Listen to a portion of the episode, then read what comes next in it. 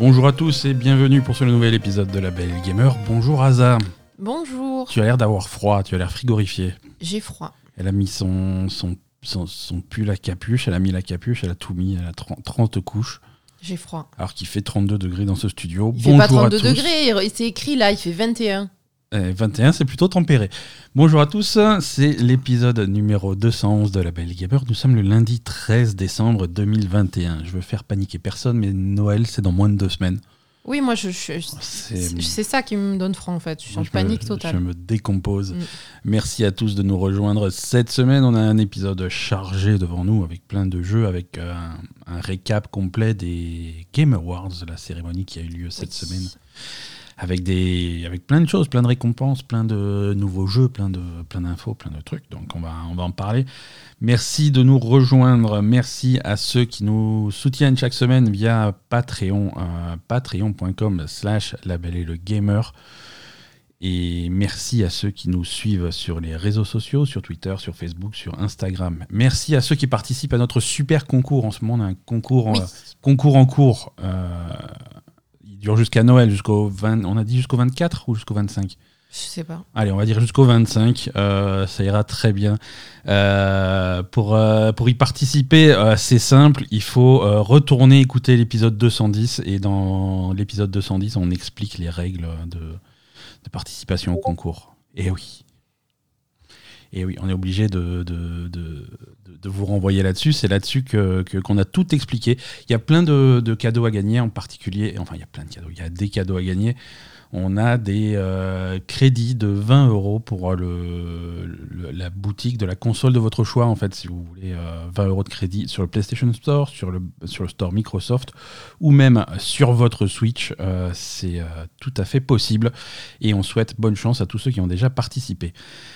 Euh, alors, cet épisode, qu'est-ce qu'on a? On a plein de jeux auxquels on a joué cette semaine. euh, avec, euh, avant tout, on va commencer par, par le plus important, le plus crucial, celui que tout le monde attend un petit peu l'avis de la Belle Gamer.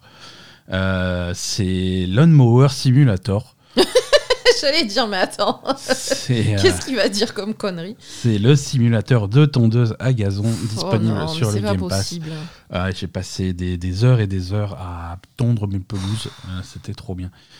Non. euh, je l'ai installé. C'était quand que je l'ai installé? C'était mardi soir, mercredi soir, parce qu'il avait pas de, parce que la campagne de Halo était pas encore Ah oui, sortie. voilà, quand tu attendais Halo. Hein, donc euh, pour me, bah, ah, donc j'étais sur le Game Pass euh, à, à traîner, désœuvré, et je suis tombé sur donc euh, ce simulateur de, de tondeuse à gazon que j'ai installé. Et euh, bon c'est un simulateur de tondeuse à gazon quoi, c'est pas non plus hein, bon.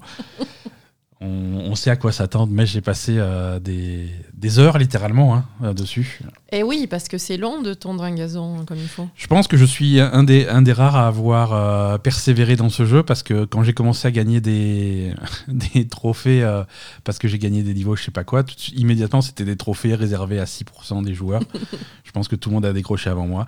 Mais c'est un jeu que je trouve bizarrement euh, Non, mais c'est apaisant. Voilà, apaisant. Addictif, c'est pas le mot, mais apaisant et relaxant. Et c'est vrai qu'à la fin de la journée, quand j'ai besoin d'éteindre mon cerveau, ça, ça, fait, ça fait le job. Euh, Qu'est-ce qui se passe? Donc, un ah, il se Simulator, rien. hein. c'est de la tondeuse à gazon. hein, c'est des tondeuses autoportées puisque tu, es, tu Mais montes ça, c'est sur la rigolo tondeuse. quand même. Tu montes sur la tondeuse. Euh, au début, tu choisis, euh, tu choisis ta tondeuse de départ, mais après, tu vas gagner de l'argent pour t'acheter des nouvelles tondeuses, euh, chacune En avec fait, ses, tu, ses tu es le, capacités le- le PDG d'une entreprise de, de jardinage. hein. de, de jardinage que tondeuse. hein. Oui, voilà, jardinage, mais ne nous demandez pas, faut pas demander autre chose que tondre le gazon, c'est tout ce qu'on sait faire. Euh, donc tu choisis ta tondeuse de base, il y a plusieurs modèles avec les avantages et les défauts. hein. Il y en a, il y a des tondeuses à sac, il y a des tondeuses euh, qui sont qui sont un petit peu plus rapides, mais il faut vider le sac régulièrement. Ah ouais? Euh, ouais, il y a tondeuse qui crache l'herbe sur le côté, donc ça aussi ça marche bien, mais il faut faire attention à pas balancer l'herbe sur les plates-bandes et sur les chemins ou des trucs comme ça, sinon ça dégueulasse tout. Il faut pas la ramasser, l'herbe? Euh, Il faut la ramasser. Voilà, c'est un peu plus compliqué. Moi, j'ai la tondeuse qui est un petit peu plus lente, un petit peu plus bourrin, mais au, au moins, c'est celle qui hache menu l'herbe. Il n'y a pas besoin de se faire chier à la ramasser ou à vider les sacs. Ouais. Donc euh, voilà, c'est pratique, mais elle est un petit peu plus lente. Euh, tu choisis le truc. Tu choisis aussi ta, hum, ta débroussailleuse à main, parce qu'après, pour peaufiner le long des bordures, des trucs comme ça, il faut une bonne débroussailleuse. Et le jeu, c'est ça, c'est-à-dire que tu acceptes des contrats, tu as une carte du, pas du monde, hein, mais une carte de la région. On est bien entendu au fin fond de l'Angleterre. Euh, Bah, là où le- c'est important de tondre la faut- pelouse régulièrement. tondre à la pelouse. Et, voilà, donc euh, tondre la pelouse, c'est. Important là-bas. Et donc tu as ton contrat. On va te dire il faut tondre telle, euh, telle quantité de pelouse. Généralement, c'est pas 100% parce que c'est impossible d'avoir le moindre brin d'herbe, mais c'est 99% un petit peu plus. Euh, en, fonction de ta vitesse, de tes performances, tu gagnes plus ou moins d'argent, plus ou moins de réputation. Avoir plus de réputation, ça t'ouvre vers de nouveaux contrats, plus difficiles, plus gros, plus, plus lucratifs, pour gagner plus d'argent, pour euh, pouvoir acheter euh, des, nouvelles tondeuses, pour euh, pouvoir euh, entretenir tes tondeuses, pour agrandir euh, ton, garage, pour pouvoir stocker plusieurs tondeuses. Ensuite, tu peux recru- recruter des gens, tu peux faire des campagnes publicitaires pour améliorer ta réputation. Euh, et sinon, voilà, le, le cœur du truc, c'est quand même tondre des pelouses. Donc, tu es sur ta machine à faire des, des allers-retours sur la pelouse. Et, hum, et c'est- des grandes pelouses, hein, c'est du boulot de tondre ces trucs-là, puisque généralement, euh, c'est un- une mission euh, normale, c'est entre 30 et 45 minutes. Oui. Donc, c'est en temps, c'est pas rien. hein. Non. Tu y vas, tu tondes ton truc, et tu éteins ton cerveau, et ça détend. ça détend. Ça, ça peut paraître con comme ça. C'est pas, c'est pas un jeu auquel je pense pas qu'on recommanderait de d'aller de se jeter sur la boutique pour euh, payer de l'argent. Pour non, jouer à ça. non.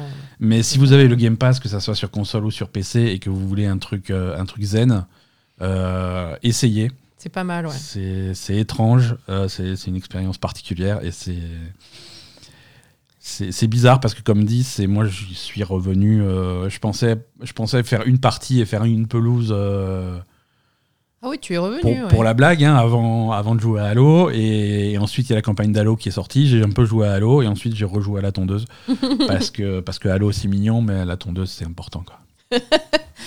Euh, après, par contre, euh, il a fallu baisser les... les options de son de la tondeuse. Ah oui par contre c'est une vraie tondeuse. Euh, Ouais effectivement là oui ça- En fait, la première fois qu'il a joué, je lui ai dit c'est pas possible, éteins-moi cette merde tout de suite. ouais Parce que la tondeuse dans la gueule, euh, bah, tu l'as dans la gueule, quoi. C'est ça. Donc, euh, tu, tu- tu- tu as l'option de baisser le son de la tondeuse quand même. Voilà, il faut, il faut régler dans les options, baisser le moteur de la tondeuse, sinon c'est vraiment. C'est Ouais, c'est la- Enfin, 45 moi, ça me gêne en tout cas. Ouais. Donc, euh, Non, mais c'est. Ça paraît normal. Ça paraît tout à fait normal. Euh, Lawnmower Simulator, euh, on, va, on va passer vite sur les, sur les jeux de cette semaine parce que finalement, il n'y a pas, y a pas grand-chose. Lawn, Lawnmower. Non. Lawnmowing. Ah oui. Lawnmowing Simulator, pardon, je me suis trompé de titre, vérification. euh. Je pense, hein. Il me semble que c'est ça. Lawn Mowing Simulator, Putain, absolument. heureusement que je suis là, hein. Heureusement que, que, que, que Asa est là pour. un- Lawn Mowing Simulator. Non, non, il est plutôt bien noté. euh, c'est merveilleux. C'est merveilleux. Euh, Qu'est-ce qu'on a d'autre comme jeu cette semaine Euh, Un petit mot rapide sur Final Fantasy euh, XIV. Tu as enfin réussi à te connecter. Je me suis connecté à Final Fantasy XIV. Euh, alors l'astuce pour se connecter à Final Fantasy XIV, c'est d'y aller euh, à 9h le matin. Il n'y a personne. Euh, alors la face cachée de cette astuce, c'est qu'il ne faut pas aller travailler. Voilà, donc euh, si, si mon patron m'écoute, j'étais vraiment malade et je ne suis pas resté chez moi pour jouer à Final Fantasy XIV. Euh, non, voilà, non, Final Fantasy XIV, on, on- je peux pas trop en parler. Je vais pas vous parler de Final Fantasy XIV Endwalker parce que je ne suis pas encore à Final Fantasy XIV Endwalker. Je me suis fait distancer. Mon, Et puis en plus, euh, tout ce que tu voulais rattraper euh, ces derniers jours, t'as pas pu te connecter. Donc, euh, Exactement, exactement. Mon, mon objectif quand je me suis mis à Final Fantasy XIV il y a, il y a bientôt deux ans maintenant, ça fait deux ans qu'on joue à ce, à ce con de jeu, c'était de rattraper le truc, de rattraper toute la campagne pour être euh, fin prêt pour l'extension suivante. J'y suis pas, là je suis au beau milieu, euh, alors au beau milieu ça aussi c'est exagéré, mais plutôt au début de euh, Shadowbringer. Oui, et Shadowbringer, c'est pas petit. Hein, Et c'est pas petit, c'est une grosse extension. euh, tu rattraperas peut-être pour celle d'après. c'est c'est- c'est- c'est recommandé par les, par les fans de Final Fantasy XIV. C'est considéré comme une des meilleures extensions euh, avec euh, euh, Evansward. et avec le meilleur scénario. Et c'est vrai que je commence déjà dans le scénario à voir que ça va être intéressant. Mhm. Intéressant sur, euh, sur l'univers global de Final Fantasy XIV et de Final Fantasy en général. Euh, ça, ça explique des choses intéressantes et c'est une perspective intéressante et je trouve ça cool. Et du coup, je découvre aussi au fur et à mesure les nouveautés de gameplay de cette extension. Oui, parce que quand même, tu as du coup les, Ah, du coup, voilà, je les découvre des choses. changements euh, de généraux en fait. Alors, j'ai des changements spécifiques à, hum, à Shadowbringer que je découvre. Mhm. Par exemple, les donjons que tu peux faire avec euh, Ah des oui. personnages de, ah oui, de- du scénario. Plutôt que de te mettre en file avec d'autres joueurs et de faire des donjons avec un tank, un healer et deux DPS comme c'est d'habitude, on te file un panel de, de personnages, de héros de l'aventure, euh, Qui viennent de. PNJ qui viennent t'aider, euh, gérés par des bots qui vont faire le truc avec toi. Ça permet, c'était vraiment asocial de pas euh, de pas te mélanger à d'autres joueurs. Ça permet d'avoir un petit peu plus de hum, comment dire d'ambiance. Tu restes dans l'histoire. Tu restes dans l'histoire. Parce que quand tu vas faire un donjon, normalement, ça fait partie de l'histoire. Dans tous les MMO, c'est comme ça. Exactement. Et donc là, tu vas, tu, tu restes dans l'histoire en fait. Voilà, c'est ça. C'est-à-dire que tu as plus ce, ce rythme cassé dans le scénario où tu as des personnages qui sont les, les personnages principaux de, de Final Fantasy XIV que tu, que tu as tout le temps à tes côtés. Des gens comme Alfino ou des trucs comme ça qui sont qui généralement sont avec toi, ils te soutiennent et au moment d'aller dans le donjon, je sais bon, bah, trouve-toi des potes, va dans le donjon, je t'attends dehors. Tu vois, c'était Ouais, pas- ouais, c'est. c'est- Là, tu les as. dedans. Là, tu les as avec toi dans le donjon. Alors, ça va pas aussi vite. Hein. C'est, ils, ils roulent pas sur le donjon comme pourraient le, le faire des, des joueurs. Bah non, mais euh, justement, tu peux profiter comme ça. tu profites, tu vois les boss, euh, les loots sont pour toi, tu te poses pas de questions. Ouais. Euh, C'est sympa la première fois que tu fais un donjon de le faire comme ça. Exactement. Et tu après, le découvres, euh, tu le découvres à ton aller- rythme. Tu peux aller farmer comme tu veux, mais voilà. quoi. Voilà, tu le découvres à ton rythme, tu découvres les boss à ton rythme, les mécaniques euh, des boss. Faut pas se manquer parce que si jamais tu meurs, euh, tu, re- tu, tu- tu recommences le boss. euh, Mhm. Je veux dire, il y a personne pour te ressusciter. Même si tu as un healer dans ton groupe, c'est considéré comme perdu, tu Mhm. recommences. Donc du coup, ça te permet vraiment de travailler les boss et de les apprendre toi-même avant de, de faire le boulet dans un groupe. Ouais, non, mais ça, c'est ça, c'est quelque chose qui manque vraiment dans World of Warcraft, Ouais, euh, où euh, où il y a vraiment cette habitude où quand tu connais pas le truc, Ouais, ouais. il vaut mieux pas y aller, quoi. hein, il vaut mieux pas Non, le faire parce que parce que tu te fais engueuler, parce que c'est compliqué, parce que t'as pas de t'as pas d'essai, on va dire, où le jeu t'apprend à, faire le truc avant, quoi. Même si la communauté de Final Fantasy XIV est généralement quand même plutôt positive. Oui, oui, elle euh, est- ça n'a rien à voir, C'est hein. généralement des gens qui sont prêts à t'aider, prêts à t'expliquer des trucs et prêts à passer l'éponge quand tu fais une connerie. Euh, Mais c'est quand même plus. Moi, je trouve ça plus sympa d'apprendre Ouais. d'abord le truc tout seul, exactement. à ton rythme, comme, comme tu as envie, et même de profiter du donjon, euh, si tu as envie de flâner Ouais, un peu. euh, voilà. Alors, je pense pas que ça soit quelque chose qui soit disponible pour tous les donjons. euh, et en particulier pour les raids, je pense que c'est pas possible de faire les raids comme ça. Mais au moins pour euh, les, les donjons qui sont dans la continuité de l'histoire, si tu veux vraiment Mm. faire l'histoire de Final Fantasy XIV en solo, sans jamais grouper avec des gens, c'est désormais vraiment 100% possible. quoi. Ouais, ouais, c'est cool ça. Donc ça, c'est plutôt cool. Et oui, effectivement, comme tu disais, je vois aussi les nouveaux, certaines nouveautés de, de, de Endwalker, de la dernière extension. Mhm. Alors, pas l'histoire, parce que j'en suis pas encore là, mais les améliorations de qualité de vie, les changements de, sur, les, sur les classes de personnages, en particulier les classes d'artisanat qui sont très différentes. Ouais. Euh, sur, euh, sur les classes, en ce moment, je joue beaucoup mon, mon barde. Mhm. Euh, donc là aussi, il y a des améliorations sur les rotations qui sont simplifiées c'est assez agréable. Quoi. Putain, j'espère qu'ils ont simplifié un peu. Moi, c'est le ninja là qui me. Ah ouais, Ninja, c'était c'était compliqué. ouais. Oh putain, ouais. Ah, il faudrait que tu réessayes pour voir ce que ça donne. hein. Moi, j'ai- attends, pour jouer le ninja, j'avais toujours, euh, j'ai toujours mon, mon post-it sur le bureau euh, où il y, a les- il y a écrit les combinaisons. Il y a quoi. écrit les rotations et les Ah, trucs. c'est chaud, quoi. C'est vrai qu'il y, a des- il y a certaines classes qui sont plutôt, plutôt complexes, hein, des trucs comme samouraï ou ninja, c'est c'est pas Mm. simple. Euh, J'ai pas essayé les nouvelles classes encore. Euh, J'ai pas beaucoup joué parce que c'est vrai que rentrer sur les serveurs c'est compliqué encore. hein. Ouais. Généralement c'est une longue file pour pouvoir finalement jouer une heure en fin de soirée avant d'aller dormir. Euh, mais voilà, les nouvelles classes sont accessibles à mon niveau, donc ça c'est cool. Il faut être à niveau 70, ce que je suis, 80. Bref, au, au début de Endwalker, tu peux les, de Shadowbringer, tu peux les, les- y accéder. Mm. Euh, donc voilà, je testerai, je testerai peut-être ça, mais en tout cas c'est c'est toujours cool de, re- de revenir à ça. Et, et je suis dans une phase frustrante où j'ai vraiment beaucoup envie de jouer à Final Fantasy XIV et j'ai du mal à y jouer parce que les files d'attente sont, sont vraiment longues encore et, et Ça, il n'y a pas encore de, de solution en vue. Quoi. Non.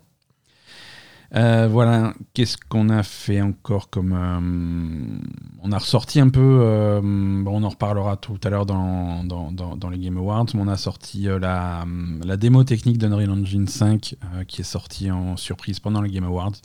The Matrix Awakens. Qu'est-ce que c'est? Alors, ça, c'est un truc. qui- ils l'ont annoncé pendant les Game Awards.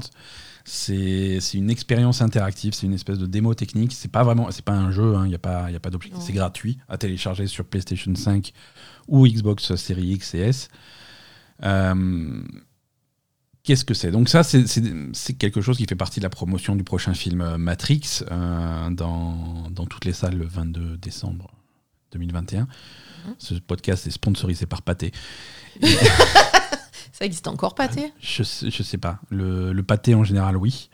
Non, mais les, cinémas, oui, pâté, oui, ça oui, existe encore? Oui, oui, ils existent. hein, ils existent. C'est c'est 58 euros la place maintenant, mais, Oui, euh, voilà. mais ça existe toujours. Euh, donc euh, The Matrix Awakens, donc tu télécharges ça et c'est à la fois quelque chose. C'est une démo technique du, de la dernière version de, de l'Unreal Engine, l'Unreal Engine Parce qu'en 5. fait, ils ont utilisé ça pour le film. Ils ont utilisé. Alors je pense que l'Unreal Engine, ils en- ils s'en sont servis dans une certaine mesure pour certains effets spéciaux du film. Ouais. Mais, euh, mais là, c'est c'est plutôt une démo pour euh, mettre en avant les fonctionnalités du, de la nouvelle version de l'Unreal Engine. Mhm. À la fois sur la modélisation des, des décors, Mhm. surtout à très grande échelle, Mhm. et, euh, et la modélisation des personnages, les modélisations faciales, ce genre de choses. Donc tout le début de la démo, ça commence avec, euh, avec Kenny Reeves euh, et Carrie Ann Moss qui te parlent, qui Mhm. t'expliquent le truc, mais t'as l'impression que c'est filmé, mais c'est pas filmé, c'est modélisé, c'est vraiment... Attends, c'est pas eux? Non, ce n'est pas Ah eux. putain, j'avais pas compris, moi. Non, non, c'est pas eux, c'est modélisé, c'est leur voix, mais c'est... euh, Attends, quand, y- quand ils sont vieux? Ouais. Non, non, c'est c'est modélisé en temps réel. C'est des personnages, euh, c'est des personnages calculés en temps réel. Alors ça alterne entre entre Kenny Reeves actuel barbu euh, avec le look qu'il a actuellement et Ouais. Kenny Reeves d'il y a 25 ans avec la tronche qu'il avait dans euh, dans le premier Matrix. Dans le premier Matrix, ouais. Et, et donc voilà, c'est c'est un, mélange des deux et Mm. c'est c'est en temps réel, c'est calculé en temps réel. C'est voilà la réaction d'Aza, vous l'avez vu en live. euh, J'avais- pas pas compris que c'était des, des, des- des visages générés en temps réel par le par le moteur graphique. Bah, J'avais compris On que est à ce niveau-là de c'était généré dans le, dans le jeu, parce qu'après, tu vois donc euh, Neo, à l'époque, euh, Ouais, ouais. il y a 25 ans, dans, dans l'univers euh, qu'ils ont créé pour, Ouais, pour cette démo. Mais après, en dehors de ça, les, les acteurs comme tels qu'ils sont maintenant, ils sont sur un fond blanc, en fait. Donc, je pensais qu'ils avaient été filmés, moi. Non, non, ils sont pas filmés. C'est incroyable, Ils sont alors. pas filmés, c'est de la modélisation et c'est le résultat est vraiment, est vraiment, vraiment bluffant. Mm. Euh, donc tu as cette partie-là et ensuite une partie où tu es dans la ville, euh, Ouais, la, ouais. la- la ville de Matrix. Je crois que c'est pas une ville réelle, hein, mais bon, c'est c'est un genre de faux New York qui était dans, était dans les rues. Et ils ont vraiment modélisé une très grande ville. Oui, c'est pas New York, hein, c'est plus que ça. Ouais, ouais, tu peux, tu peux te balader, euh, tu peux te balader où tu veux dans cette ville immense et entre les bâtiments, les trucs comme ça, tu peux voler, tu peux. C'est c'est vraiment juste pour regarder les effets de lumière, les reflets, les textures, les trucs comme ça. Et le photoréalisme de cette démo est, est vraiment bluffant. Mm. Est vraiment bluffant. Euh, tu peux, il faut mettre. Euh, il y, a, il y a des sites qui sont amusés à faire ça, à mettre plusieurs photos prises euh, dans la rue à New York et plusieurs photos prises dans cette démo Mm. et faire la différence entre les deux, lesquelles sont réelles et lesquelles sont modélisées, c'est pas facile. et ça, ça marche, ça marche donc sur, euh, sur les consoles actuelles euh, à 30 images par seconde. hein, on n'est pas quand même pas à 60. Mais ça met en avant vraiment toutes les possibilités techniques de, de- de ces moteurs graphiques et c'est c'est vraiment incroyable. C'est Mm. vraiment incroyable. C'est vraiment une expérience nouvelle génération. Et, et si vous avez donc une console nouvelle génération chez vous et que vous voulez voir euh, à quoi ça peut ressembler euh, des graphismes nouvelle génération, euh, c'est quelque chose à tester, à télécharger et à tester. Mm. Donc ne passez pas à côté de ce truc-là, c'est vraiment. Bon, après, c'est pas cool. très long. hein. Non, c'est pas très long. Il y a, une exp- il y a un truc interactif que tu, que, que tu torches en 10 minutes, peut-être un quart d'heure. Euh, et ensuite, euh, et ensuite Après, il tu te peux te lâche. balader un peu. Après, et voilà, il, te, quoi. il te lâche dans la ville pour te balader. Il n'y a pas d'objectif. Tu peux, voilà, tu peux récupérer n'importe quelle voiture qui est stationnée pour conduire un petit peu. Alors, par contre, euh, c'est pas GTA 1 pour conduire, il y a les embouteillages. euh, Ouais, voilà. c'est- Il y a, y a un moteur physique réaliste, c'est-à-dire que réaliste, tu voilà. vas pas faire le tank à exploser 12 voitures devant toi pour passer les embouteillages. Non, c'est non. Tu rentres dans une voiture, tu, tu défonces ta voiture, Voilà, tu rentres il dans faut, une faut en prendre une autre. Ça. faut en prendre une autre. Donc euh, voilà, c'est plutôt cool. On a, hum, on a aussi également, on, va quand même en parler, même si on a parlé la, semaine dernière euh, avec Economic, remercie encore pour sa participation, la campagne de Halo Infinite, oui. qui est sortie cette semaine. Euh, alors. je, je, sais pas, t'avais l'air content. Ah, je suis content. Non, je suis content. C'est une bonne campagne. je suis content, mais on va pas se voiler la face. Il y a quelques il y a quelques, conneries, quoi. Il y a quelques problèmes dont il faut parler, qu'il ne faut pas passer sous silence. Euh, cette campagne de Halo Infinite est vraiment réussie. Le feeling, le feeling est cool. Tu, tu joues à Halo. Euh, c'est une campagne qui est transposée dans un monde qui est beaucoup plus ouvert, beaucoup plus. Alors, c'est pas vraiment un open world. C'est un open world, mais c'est. Oui, c'est un open world. Allez, on va pas pinailler. Euh, c'est un monde ouvert à, la, à, la, classique. si tu veux faire une comparaison méchante, mais finalement assez, assez correcte, c'est un, un, mélange entre, entre Halo et, Far Cry, mhm. euh, avec une touche de Breath of the Wild, mais pas trop. La touche de Breath of the Wild, ça va être dans, le, dans, la, dans la modélisation physique, le moteur physique qui va te pousser à tester des trucs un petit peu fous avec ton grappin, avec les explosifs, avec des véhicules pour faire des trucs un petit peu bizarres. Mhm. mais, euh, mais sinon, mécaniquement, c'est vrai qu'on retrouve beaucoup de, Far Cry. Alors, je sais que vu comment on parle de Ubisoft et de Far Cry dans ce podcast, c'est un petit peu péjoratif de dire ça, mais pas vraiment. C'est non, parce que Far Cry, euh, ce euh, qui est con, c'est pas le. C'est les c'est ce cette mécanique d'avant-poste à, libérer. Euh, alors, tu as plusieurs, as plusieurs gardes, tu choisis comment tu, tu, tu, abordes le truc, tu défonces tout le monde. Une fois que tu as défoncé tout le monde, l'avant-poste est pris. Ça révèle les activités dans un rayon autour de cet avant-poste sur ta carte. Euh, des activités plus ou moins variées de récupération de, de, bonus, de sauver des gens qui sont pris en otage, de, de mhm. ce genre de choses, de tours à détruire. Euh, très, très Ubisoftien, très Far Cryesque. C'est mais, mais c'est réussi, mais c'est fun. Oui, oui, voilà. voilà. Autant, euh, autant dans un Far Cry 6, c'était soporifique au bout de 10 minutes parce que c'est tout le temps, tout le temps la même chose et ça s'est jamais renouvelé. Autant là, voilà, avec les combats de Halo, avec la mm. physique de Halo, avec le feeling, en, la manette en main de Halo, oui, c'est sympa. C'est sympa, c'est jouissif, tu as des véhicules, tu peux t'amuser avec, tu as, beaucoup d'armes, tu as l'exploration est assez bien euh, récompensée. Mhm. Tu dis, bon, bah voilà, je vais aller au bout de cette falaise ou monter en haut de cette montagne, il y a sûrement un truc rigolo. Et effectivement, tu arrives sur place, il y a un truc rigolo. Il va y avoir, euh, va y avoir un petit peu d'histoire euh, racontée avec les, ce que tu vas pouvoir observer. tu vas avoir des, des, Spartans qui sont fait attaquer, tu vas voir des, les restes d'une bataille, tu vas pouvoir récupérer des armes ou des véhicules qui sont un petit peu plus ou moins rares. Mhm. Et, au, milieu de ça, tu as tes missions principales que tu vas faire au fur et à mesure, les unes après les autres, pour faire avancer l'histoire et pour, euh, pour, pouvoir explorer de plus en plus ce, ce, Halo. Hein. Mm. Euh, voilà. Après, la longueur de la longueur de cette campagne, je peux pas encore juger. On n'a pas on n'a pas suffisamment joué. Oui. T'as pas euh, énormément joué quand même. Non, je sais pas. Non, bah c'est comme dit, c'est sorti, euh, c'est sorti mercredi soir. Euh, il y a eu les Game Awards qu'on a regardé. Voilà, on n'a pas vraiment eu le temps de, vraiment avancer.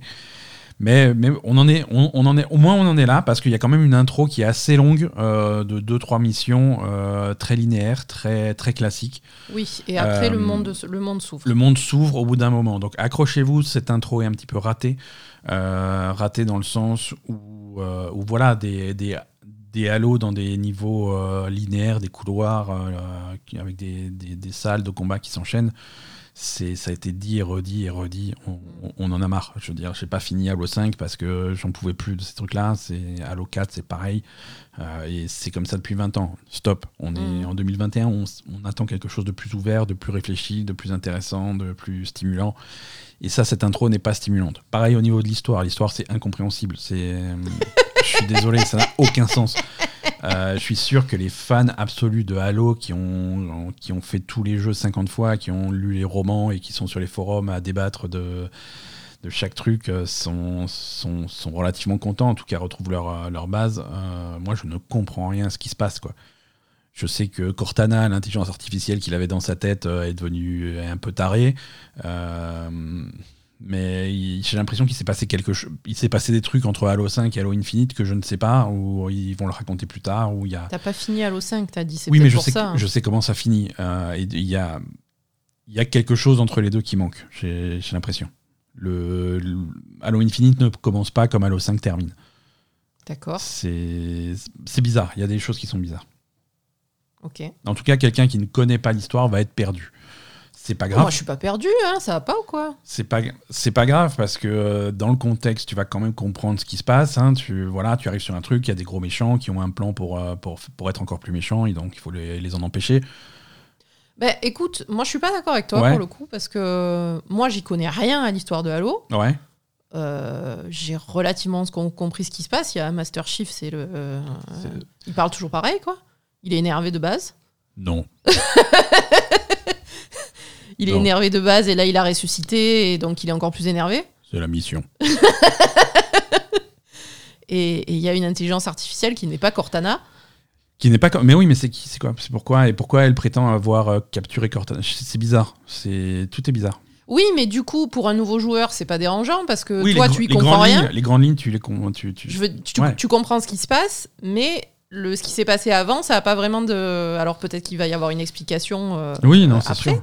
Mais pour quelqu'un qui connaît pas du tout l'histoire, euh, finalement, euh, moi, ça me choque pas plus que ça parce Ouais, que je sais pas d'où ça part. Ouais. Non, après, il y y a toujours ce, ce- ce Master Chief avec son, son humeur un petit peu. Oh, mais c'est rigolo ça. C'est rigolo, il se fait sauver par un, par un pilote au c'est- rigolo ça. Et le hein. pilote, le pilote qui le sauve, qui fait voilà, maintenant, euh, maintenant on se casse, on va, on rentre à la maison. Non, Non. On, on va tout péter, c'est ça. Faut tous les tuer. Mais non, non, non, tu. Alors, mais non, mais il reste que. t- Il lui dit. il y, a- mais- il y a que nous deux, t'as pas d'armes, on a rien, on va, on s'en va. Non, Non. on va les défoncer. Oui, oui, non, c'est. J'aime bien ça. Voilà, donc c'est. Euh, le prix, le prix, les copains, le prix de Halo Infinite. Les copains. Non, prix, il faut par- parlons-en. Le prix. Ben, le prix, c'est c'est Game Pass. Hein, plutôt, Alors le, hein. p- alors le prix c'est Game Pass, voilà. Voilà. C'est une campagne euh, rajoutée euh, dans ton Game Pass sans, sans dépenses supplémentaires, ok.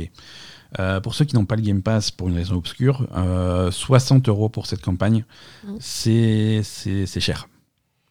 Oui, parce que 60 euros plus pour la campagne plus le Traditionnellement- multi, ça va. Traditionnellement, 60 euros, c'est ce que tu payais pour Halo, voilà, le Le package, complet. ouais, voilà. Euh, campagne plus multi. Mm. Donc multi que tu avais payé et donc tu avais tous les cosmétiques, tous les trucs débloqués, tu faisais ton machin.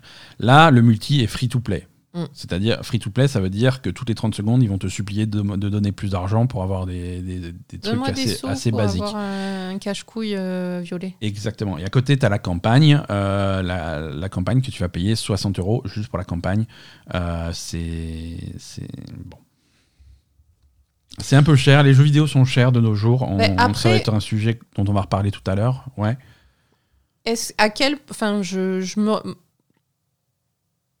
je, je suis encore pas d'accord avec toi Mais tu peux, hein euh, parce que je sais pas encore juger quelle est l'étendue de, de ce monde ouvert en fait.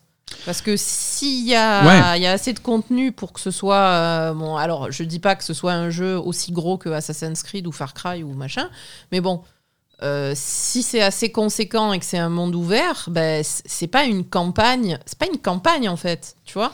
Une campagne de Call of Duty ou de Halo ou de Gears ou de machin, c'est quand même très linéaire. Effectivement, tu as une histoire, c'est linéaire, machin, ça dure un certain temps, tu peux pas trop faire durer. Ouais. Tandis que là, si tu as un monde ouvert, est-ce que c'est quelque chose où, qui va un peu plus durer, qui va être un peu plus comme un, comme un open world euh, de, de, comme tu dis, Ubisoftien, quoi. Ouais, ouais. Alors, est-ce que ça les vaut pas, les 60 euros? Faut voir, faut voir combien de temps ça va durer. D'après les informations que j'ai, euh, la, la campagne, l'histoire principale, les missions principales en ligne droite, c'est grosso modo entre 10 et 11 heures de jeu. Oui. Si tu, fais, si tu fais un petit peu les activités secondaires à fond, les, les trucs optionnels, Mhm. on, on parle plutôt de 15 à 16 heures. Oui, c'est pas énorme. C'est hein, pas quand même, énorme. hein. Ouais. C'est pas énorme. Ouais, bon, alors je suis d'accord avec toi. On, on va voir, mais c'est voilà. quoi. C'est c'est 60 euros. Ils auraient Non, pu faire plus, un peu plus grand, un monde un peu plus grand pour, euh, pour coller au prix, quoi. Ouais, ouais, ouais, on est, on, on est assez d'accord. Euh, dans la, cam- alors, truc euh, hum, intéressant, il y a une synergie quand même entre le multijoueur et cette campagne. Dans la campagne, tu vas pouvoir débloquer des cosmétiques à utiliser dans le multijoueur. Ouais. Donc, pour ceux qui se plaignaient de ne pas avoir suffisamment d'options de customisation de leur Spartan dans le multijoueur parce qu'il n'y a rien dans le Battle Pass, euh, bah, tu as des options de customisation qui, qui sont à débloquer dans la campagne et donc tu vas pouvoir customiser ton Spartan en multi grâce à ce que tu fais dans la campagne. Oui, parce que ça, c'est pour inciter les joueurs multi à quand, Mhm. même, euh, quand même jouer la campagne. Exactement.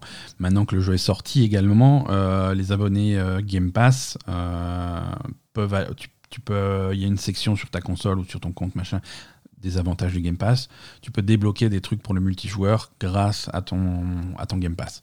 Bien. des, des skins pour les armes, euh, des boosts d'XP, euh, des trucs pour changer des- les, les challenges, ce genre de choses.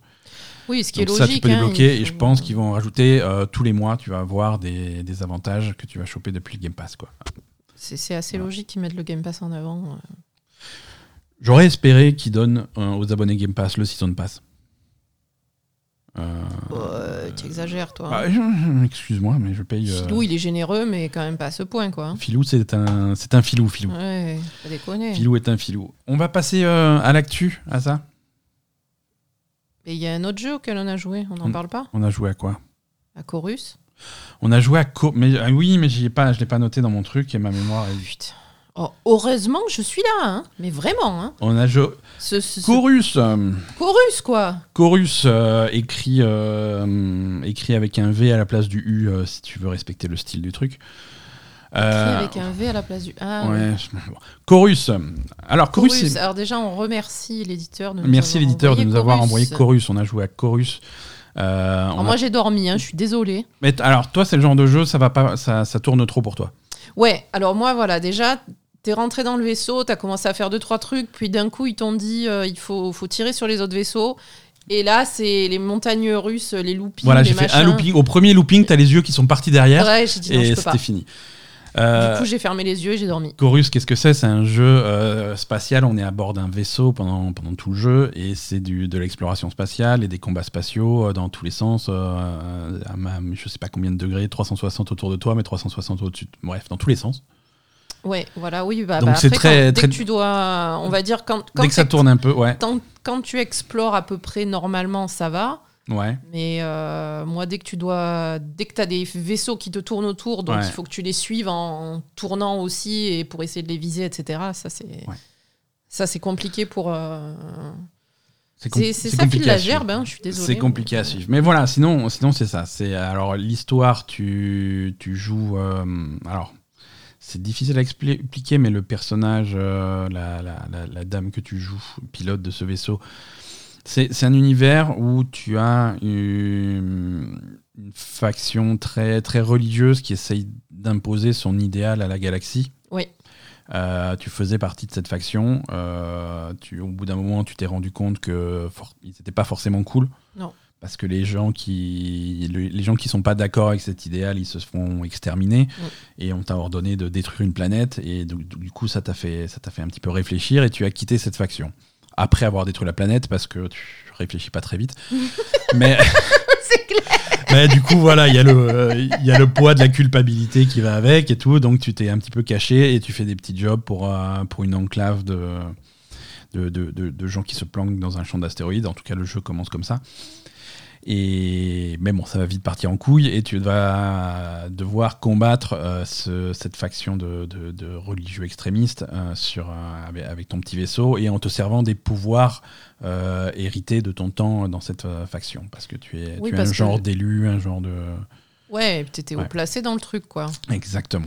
Et, et du coup, t'avais plein de pouvoirs. et- Donc, euh, donc c'est, c'est, c'est assez fun niveau structure. Alors c'est rigolo parce que niveau structure, on parlait de Halo Infinite, mais c'est pas, c'est pas forcément très, très loin parce que tu vas te retrouver avec une carte de la zone où tu es.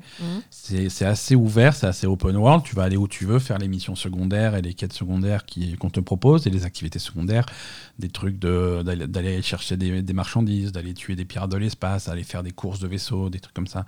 Et après, tu as les, les missions principales qui font avancer l'histoire Mhm. toujours aux commandes de ton vaisseau. euh, et c'est, pas mal, c'est pas mal. Les commandes, euh, le vaisseau se commande bien, il répond bien, avec euh, des petits bémols, je vais en parler. Mais le, le vaisseau répond bien, euh, visuellement c'est assez joli, c'est un jeu spatial. Alors, pour être méchant, on va dire que c'est assez joli de faire un joli jeu spatial. euh, dès que tu es dans l'espace, avec les planètes, les couleurs, les nébuleuses, les trucs, c'est, tout de suite des très beaux paysages, c'est des paysages que j'aime bien, quoi. Mhm. Euh, et donc tu as ça, et tu as ça en fond, et c'est joli à voir avec les vaisseaux, avec des lumières, les lasers, les missiles, les trucs comme ça. C'est ça en met assez facilement plein les yeux, et, et je trouve ça cool. Euh, Il y, a, y a quelques défauts. Il y a quelques défauts au niveau des, des combats. Euh, les combats spatiaux sont, alors on en est au début, mais sont assez basiques. Euh, voilà, t'as les, t'as les vaisseaux qui te tournent autour, tu leur tournes autour, tu essaies de leur faire, de, de faire des loopings pour leur passer dans le dos, ils font la même chose, donc euh, tournent en rond pendant 10 minutes. Euh, jusqu'à ce que tu voilà t'as la gerbe jusqu'à ce que tu arrives à, à leur choper dessus et c'est bizarre parce que la zone qui est délimitée pour faire tes missions est assez réduite Mm. Et donc euh, pour ce type de combat spatial euh, je sais pas j'ai l'impression que tu as besoin de place pour, euh, Ouais, pour clairement, vraiment faire ouais. ton truc Mm. voilà si te cours après tu as envie d'aller tu vois un, un astéroïde là-bas tu as envie de passer derrière de faire le tour de l'astéroïde pour euh, casser un petit peu son, son champ de vision et le choper par derrière ce genre de choses et si tu t'éloignes un petit peu trop de la zone qui est délimitée à ta mission, tout de suite tu vas avoir le message qui flash attention, tu t'éloignes de la zone de la mission, tu vas, Mm. tu vas mourir dans 15 secondes si tu reviens pas. Euh, alors déjà, vu que tu te balades dans tous les sens, c'est le sais pas trop où tu- quoi, ouais. Oula, c'est ok, je reviens, mais c'est quoi le bon sens? Ouais, voilà, c'est ça. Donc, Déjà, je, pour retrouver le bon sens dans l'espace. je crois que c'est par là. Alors quand tu es dans une mission principale, euh, tu te dis ah, je crois que c'est par là. Attendez, je reviens. Non, échec. Bon, bah, c'est pas grave, on reprend point de sauvegarde. Et quand tu es sur des activités annexes, enfin, voilà, l'activité est annulée. Genre tu étais tombé sur des pirates de l'espace. Allez, on va les tuer. Oula, il m'a bien tapé. Je vais avancer un peu et revenir. Tu avances un peu, hop, tout le monde dépop, c'est fini. Ouais, d'accord. C'est Bon. pas top. C'est, ça m'est arrivé plusieurs fois. Pourtant, j'ai pas joué très longtemps, mais malgré le peu de temps de jeu que j'ai eu, ça m'est arrivé plusieurs fois et ça m'a, ça m'a stressé. Euh, au moment, à un moment donné dans le jeu aussi, attention spoiler, tu débloques un deuxième vaisseau. Euh, qui a des fonctionnalités euh, un petit peu plus avancées au niveau du pilotage. Euh, Mm. En particulier, il peut, faire des, il, il peut glisser, il peut faire du drift, hein, comme dans, Tokyo Drift. dans le chef-d'œuvre cinématographique Fast and Furious Tokyo Drift. et donc tu peux drifter et glisser et ça te permet d'avancer dans un sens tout en tirant dans un autre. C'est l'idée. À la manette, je je sais pas le faire. hein. Je vous le dis tout de suite, c'est pas possible. Euh, Ça a l'air compliqué, effectivement. pourtant, tu as une longue sélection de tutoriels euh, juste après que tu as récupéré ce vaisseau pour t'apprendre à faire ce genre de choses. Il y a des endroits, on fait bon, là, la porte elle est fermée, tant que t'as pas réussi à faire le truc en driftant, on l'ouvrira pas.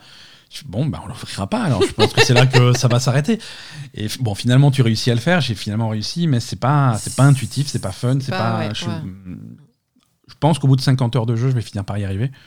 Euh, pour l'instant, c'est pas Il le cas. faut au moins ça, quoi. Mais il faut au moins de ça. Mm. Il faut un brevet de pilote. euh, Oui, oui, c'est assez complexe hein, quand même. Euh, c'est assez complexe. Euh, je suis pas sûr que le placement des boutons soit le même parce que tu as. Tu accélères sur la gâchette gauche, mais tu drifts sur le bouton gauche, donc il faut les appuyer sur les deux en même temps si tu veux faire ton truc. Quoi? Déjà, j'ai rien compris. Ouais, c'est bizarre. On y joue sur Xbox Series X. et c'est. Voilà. Plutôt cool. Peut-être que c'est plus facile sur PC, non, ce genre de truc? Je sais pas. Au clavier, je pense que c'est pire. Euh, Non, à la souris. Bonne question. Bonne tu fais clic droit et tu pousses ta souris et puis c'est bon. Est-ce que ce jeu est sorti sur PC Tu fais glisser ta souris pour faire drifter le truc et puis voilà, c'est beaucoup plus simple. Ouais, ouais. Ouais, non, effectivement. Le jeu est disponible. Oula, attends, j'ai ouvert 50 trucs que je voulais pas. PlayStation 5, PlayStation 4, Xbox One, Series X, Series S, euh, Microsoft, Windows et Google Stadia. Donc oui, il est, Voilà. il est partout. Euh, Voilà. Chorus, non, c'est c'est- intriguant comme jeu. J'ai l'impression qu'il met du temps à démarrer. Euh, Ouais. on, a, on a passé quelques, jeux- quelques heures dessus et là, il commence à se passer des trucs qui m'intéressent. Donc, on va, je pense qu'on va persister un petit peu et, et on, vous en, on vous en reparlera dans, dans les semaines qui viennent. Mm. Euh, mais mais l'univers est intéressant, le personnage, je sais pas encore s'il est intéressant ou s'il est pénible, mais euh, voilà. Pour l'instant, c'est à la limite, ouais. Voilà, on a- j'ai passé quelques heures où elle se parlait toute seule. Ouais, elle fait que se parler toute seule Ouais, euh, ouais. pendant le truc, donc. euh, Ouais, c'est le genre- de dialogue où tu vois, elle est en train de parler avec quelqu'un, elle dit, elle dit ce qu'elle elle dit à la personne, et ensuite elle- tu, tu l'entends euh, dire ce qu'elle pense. Mm. Et Bah, tu vois la différence parce qu'elle. ah, quand elle quand se parle dans la tête, elle- elle chuchote. ouais, elle chuchote. Enfin bon. c'est Enfin oui. Et généralement c'est pour euh, c'est pour dire des trucs complètement différents quoi. Ouais, ouais, au mec, elle lui dit Ouais, ouais, Je- trop je cool, je, suis vais très faire la cont- mission. Je suis très content de t'avoir aidé. Je vais te péter la gueule. Oui, voilà, c'est ça. Je vais te niquer ta race. C'est trop ça, hein. Ouais, ouais, C'est vraiment trop ça. Mais c'est marrant. Bon, c'est marrant. Mais, mais c'est rigolo. C'est marrant. Mais là, voilà, on- je passe dans une autre phase du jeu où elle se parle plus à elle-même, elle parle à son vaisseau. Non, Je sais pas si c'est mieux. elle parle à son vaisseau. Ouais. Après, elle se parle à elle-même aussi. Parce que le vaisseau, elle lui dit pas tout. Parce que le vaisseau, il lui dit pas tout et le vaisseau est plutôt euh, pas sympa avec elle. Bah, parce qu'elle euh, elle lui a fait des crasses avant, quoi. Ouais, mais c'est un vaisseau, merde, quoi. Ouais, mais attends. Tu, arri- tu arrives, tu vas voir le vaisseau, c'est bonjour vaisseau, et le vaisseau c'est oh, c'est mais c'est à cette heure-ci que tu rentres. Ouais, voilà, oh, ça c'est fait ça. 7 ans que je t'attends. oui, mais j'étais occupé. Oh, mais t'as dit que tu revenais tout de suite. Je fais, mais t'es un vaisseau, arrête. Non, non, mais oui, oui, non, le vaisseau, il est pas content. Hein. Ouais, ouais, ouais. Chorus euh, à, tester. Euh, ça y est, cette fois-ci, on passe vraiment à l'actualité de cette semaine avec les Game Awards euh, à la une.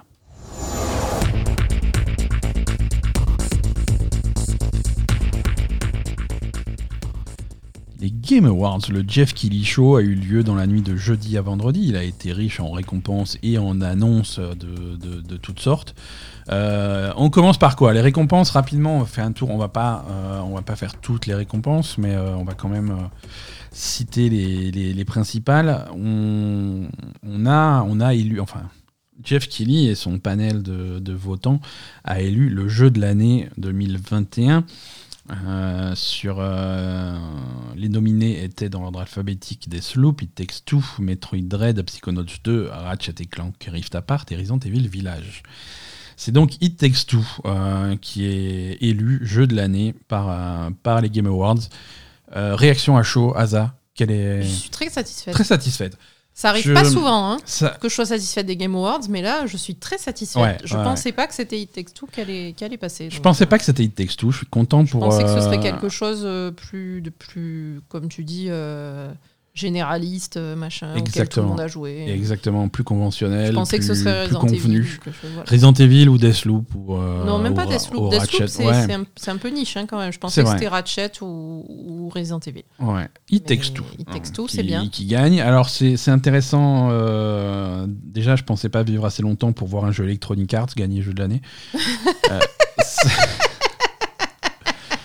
Alors que je, suis- je suis méchant. Il y a quelques années, c'était euh, Dragon Age qui l'avait eu.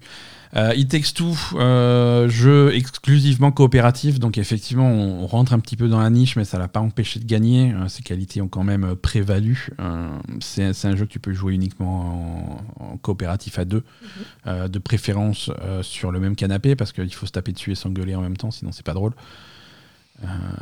Non, mais pour la coopération, c'est toujours plus.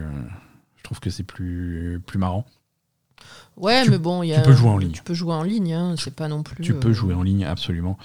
Et, et c'est vraiment une, une expérience très sympa. euh, et c'est c'est un des ra- c'est rare, c'est extrêmement rare. euh, les jeux qui font, qui réfléchissent vraiment à ce que tu peux faire en coopératif. Euh, c'est, il y a même actuellement, il y a que, il y a que ce studio-là qui fait ça, des vrais vrai. jeux coopératifs. Mm. Parce que quand tu fais des, des jeux coopératifs, euh, que ça soit des, des shooters coopératifs, des trucs comme ça, c'est coopératif. Il suffit pas juste de prendre un deuxième personnage et de le rajouter dans le monde et c'est voilà, vous êtes deux quoi. Non, là, C'est-. Et peut-être qu'on met un peu plus d'ennemis en face pour que ça soit plus dur.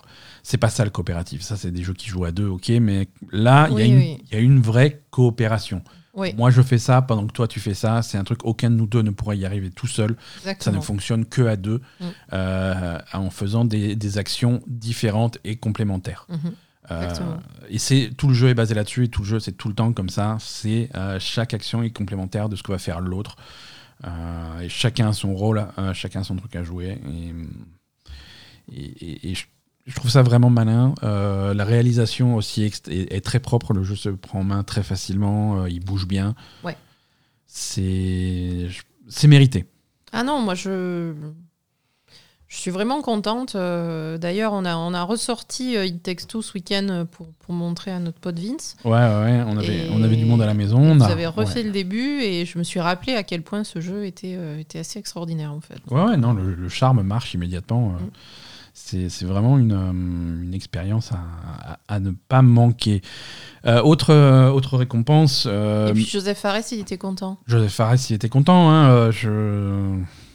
C'est bien, c'est bien pour lui. Mais est- j'aime bien finalement. Ouais, ouais, Jo- Joseph Fares, il est un petit peu excentrique. Il mais- est excentrique, mais il était tellement content. mais il est content et, euh, et, et je suis curieux de voir quel sera son prochain jeu.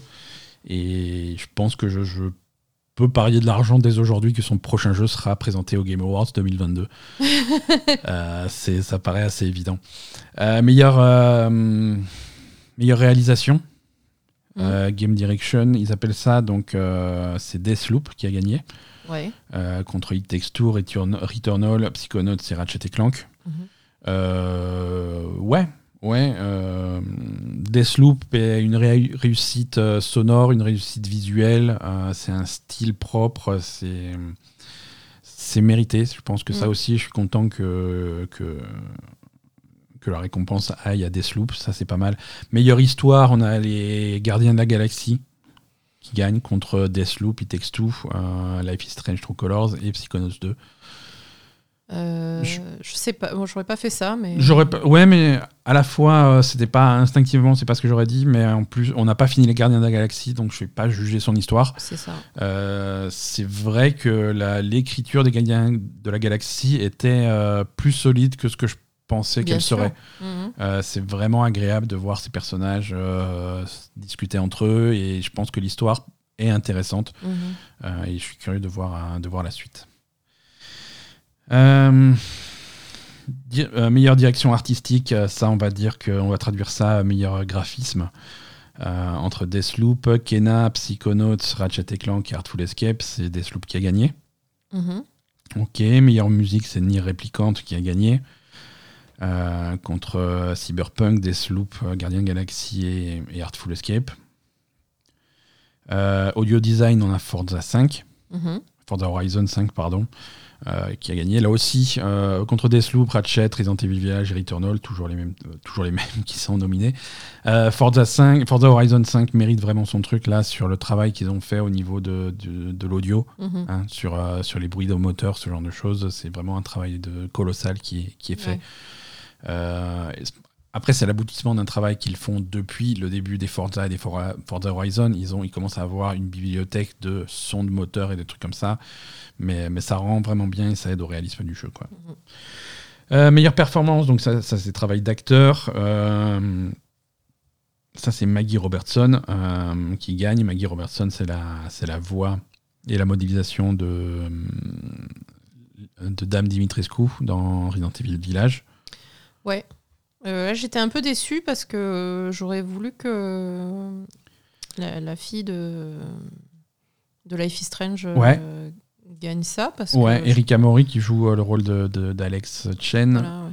qui Je trouve qu'elle avait fait une bonne performance et je pense que c'est elle qui aurait dû gagner parce que Erika, Dimitrescu, elle est cool aussi, mais on la voit beaucoup moins dans le jeu. Et on la voit, pas- on la voit moins, mais elle crève l'écran à chaque fois qu'elle est là. Oui, Euh, mais bon.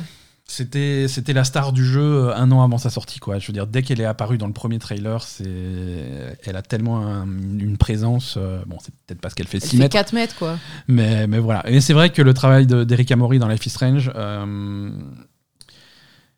Life is Strange a toujours eu ce problème de vouloir écrire des dialogues réalistes entre, entre, entre jeunes, euh, mais qui sonnaient toujours un petit peu bizarre quand même, tu vois, un petit peu forcé. Mm. Euh, Life is Strange, le premier Life is Strange, le Life is Strange 2, c'était les dialogues étaient toujours. Là, on a vraiment un réalisme qui, qui rentre dans True Colors, Oui, qui- oui, Euh, oui, le, le- et c'est une- et je trouve que c'est une performance globale qui est réussie. hein. Euh, elle, elle est bien, bien entendu, mais tous les rôles secondaires sont vraiment euh, réussis aussi. Je trouve qu'on a une, une écriture vraiment propre dans, dans True Colors. Euh, voilà. Giancarlo Esposito dans Far Cry 6, il a fait, il a fait son, il a fait son boulot. hein. Il a fait, il fait toujours la même chose et il continue à faire toujours la même chose. Mais non, mais il est cool, Giancarlo Esposito. C'est un bon mais acteur. Far Cry, c'est de la merde aussi. Ils lui ont demandé de faire un truc euh, basique hein, aussi. Voilà, euh, exactement. tu, tu peux pas. Voilà. Et ensuite, il y a eu les, il y avait les deux rôles principaux de Deathloop qui étaient, euh, qui étaient nominés. Ça Euh, aussi, hein, ils, sont, ils sont bien. hein, mais- Ouais. Voilà. Euh, plein d'autres, euh, plein d'autres récompenses. hein. On va, on va aller un petit peu plus vite pour pas passer deux heures là-dessus. Euh, Best ongoing game, c'est-à-dire ça, c'est la récompense pour les jeux qui continuent à, se développer et à être, à rester excellents des années et des années après leur sortie. Et c'est Final Fantasy XIV Online qui gagne après devant Apex Legends, Call of Duty Warzone, Fortnite et Genshin Impact.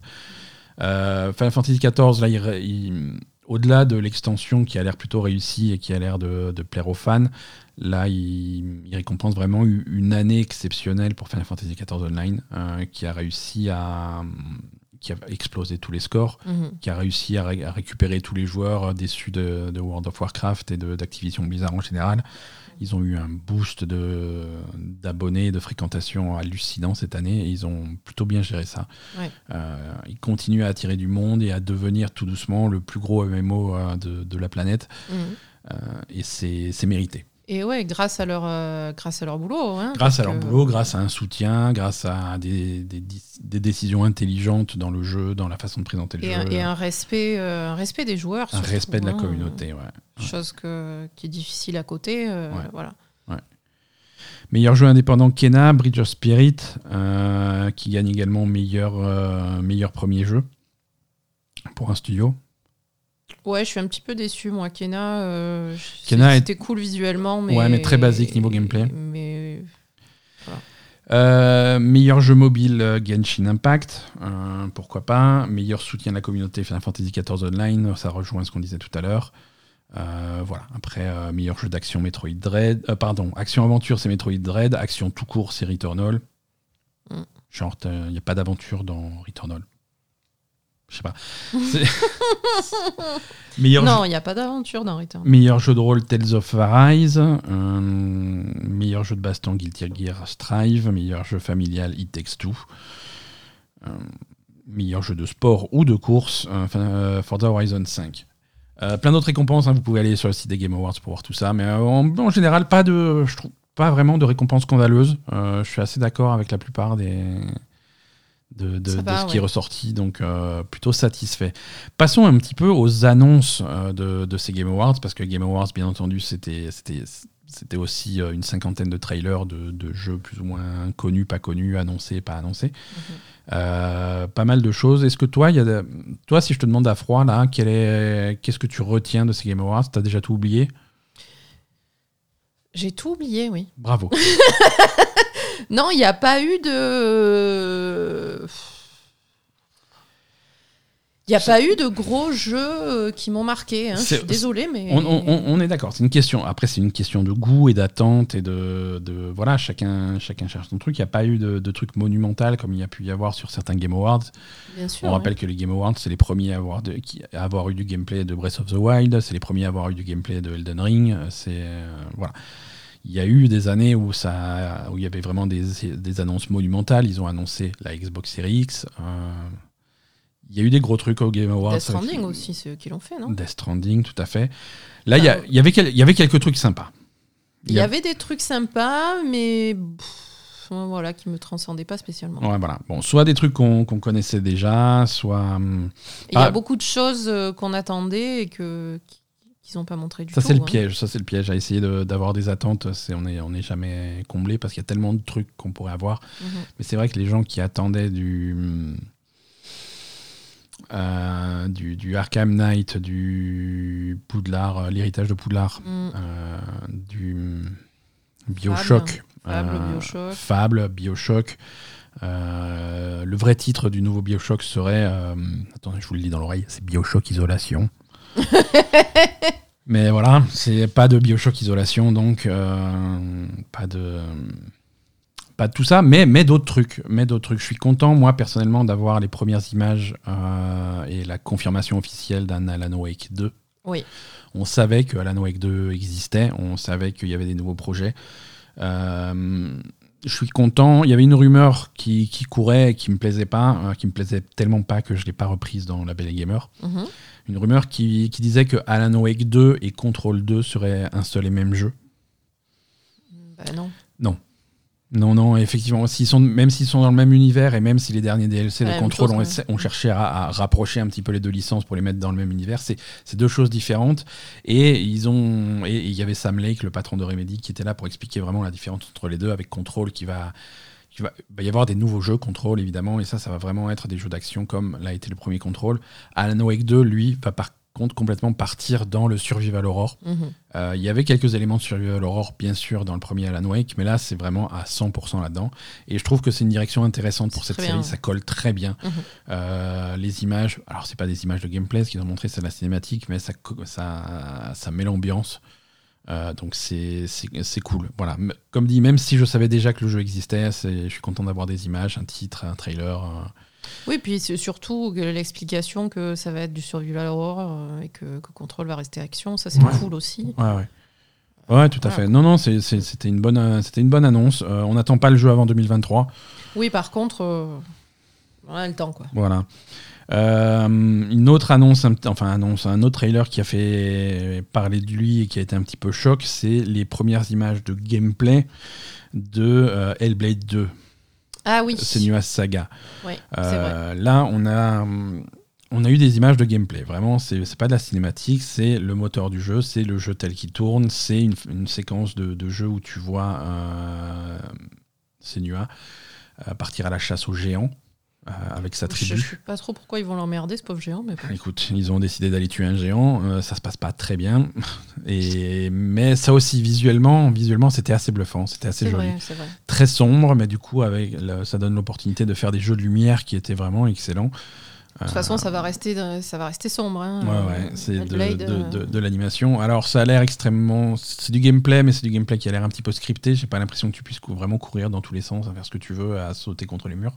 Non, mais c'est pas- trop l'ambiance euh, du jeu, mais, pareil euh, dans le premier, quoi. C'est voilà, exactement. On reprend le type de gameplay du premier, qui était peut-être un petit peu lourd, mais du coup très cinématographique, euh, très. Qui Oui, très, basé sur l'histoire, hein, quand même. Très basé sur l'histoire, très basé sur les animations, sur les prises de vue, sur euh, l'éclairage, sur euh, vraiment jeu très cinématique, tellement cinématique que cette ce trailer qu'ils ont montré avait deux grosses bandes noires en haut et en bas. J'espère que tout le jeu est pas comme ça. Euh, ça me fait un petit peu un Ah ouais. ça me fait un petit peu un, un flashback des cauchemars que me donne encore le premier Within et, euh, Ah oui. et The Order 1886. Euh, Ça, je sais pas, mais. C'était deux jeux, c'était en début de génération PS4, euh, Xbox One. Pour soulager un petit peu la puissance de calcul, bah, on mettait une grosse bande noire en haut et en bas, et du coup, ça réduisait artificiellement la, la résolution affichée. C'était. J'espère que le jeu est pas comme ça, mais en tout cas, c'était hein. c'était joli, c'était impressionnant, euh, c'était plutôt cool. On a eu confirmation d'une rumeur dont on a déjà parlé dans La Belle Gamer. Si, vous suivez la, Ga- la Belle Gamer euh, régulièrement, vous êtes déjà au courant de tout ce qui se passe. hein. Euh, Star Wars Eclipse, dont on a parlé il y a quelques épisodes, on a eu les- le premier trailer. Star Wars Eclipse, c'est donc le projet dans l'univers de Star Wars de Quantic Dream. Mhm. Hein, euh, visiblement, Star Wars, ils font des collaborations avec. euh, rien, à, rien à foutre des, des- des- C'est ça. rien à foutre des réputations des studios. On fait Quantic Dream, on fait Ubisoft, on fait. allez, euh, Ah oui, ils en ont rien à taper. Ouais, ouais, je pense que le prochain, ça sera un jeu Blizzard. Euh, Star Wars Eclipse, donc ça a l'air d'être un jeu narratif dans, dans l'univers de la, de la High Republic, ils disent en anglais, je sais pas comment ils traduisent ça officiellement dans l'univers de Star Wars, c'est la Haute République. Bref, c'est bien, bien, bien avant toutes les histoires qu'on connaît. C'est une époque où il y a plein de Jedi, il y a plein de trucs, donc il y a moyen de faire des, des histoires assez intéressantes.